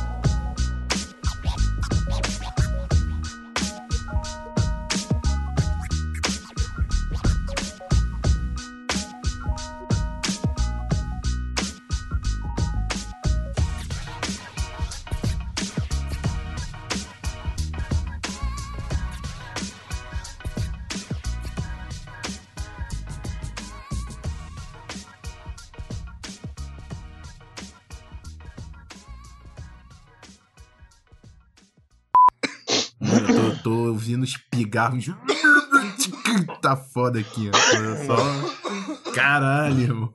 Tá uma guerra. Cara, hoje não sei o que tá acontecendo. Tá, tá foda. Guerra do catarro. Guerra do catarro, bravo. O Bravo, pior né, é que mano? o meu é refluxo, não também. é nem só catarro. O meu tá brabo aqui também, cara. Tá foda. Falam Ua. que comer maçã melhora. É, então, preciso ter maçãs aqui em casa. É tem. mesmo? É mesmo? Melhor mesmo? Papo, papo reto. Melhor pra dá uma cantar limpada. sim. É. Vivendo e aprendendo. Sabia disso não. Isso aí, eu, sabia, eu soube disso a vida inteira enquanto cantava, mas pergunta Cara, se eu eu, fazia. mo- eu ia Não. morrer sem saber disso, cara. Duas coisas que eu descobri Eu hoje. também, eu- Isso e que o Otávio dublou aquele negócio. ia morrer sem saber, cara. Ia morrer sem saber, cara. Bom, que bom que agora você sabe. Pode morrer tranquilo. Mentira, mentira, mentira. Fica aí. Agora não. Espera acabar o podcast. né? Pode ser. Caralho, hoje, hoje vai ser foda. Legal, Bora. legal. Vamos, sem pigarro. Que isso, mano? Sem pigarro agora. Porra, é. Ah, Vamos lá. I got this shit! cara, you are on some serious drugs, bro. O que, que tinha naquela academia hoje, velho? Cara, tinha- Leave me alone! Leave me alone! Cara, tá É saindo, bodybuilder, tá pô. saindo da jaula um monstro bonito aí, hein, cara. Hoje tá, né? Você achou o trapézio descendente lá ou não? Porra, irmão, tu não tá ligado que eu vou tirar até a foto aqui. Cara, mas tá ligado que. é- Ai, cara, assim não vai dar, não, hein? Assim não vai dar, não. Vai dar, não. Saiu de casa e comeu pra caralho?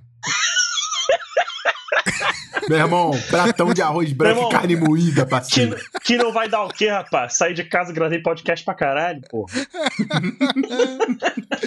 Ai, hoje não sei. Vamos Que embora. isso, vai fazer meia hora de final de programa. Só o sinalzinho lá, né? Pip! Aí fala, ó. Tá certo.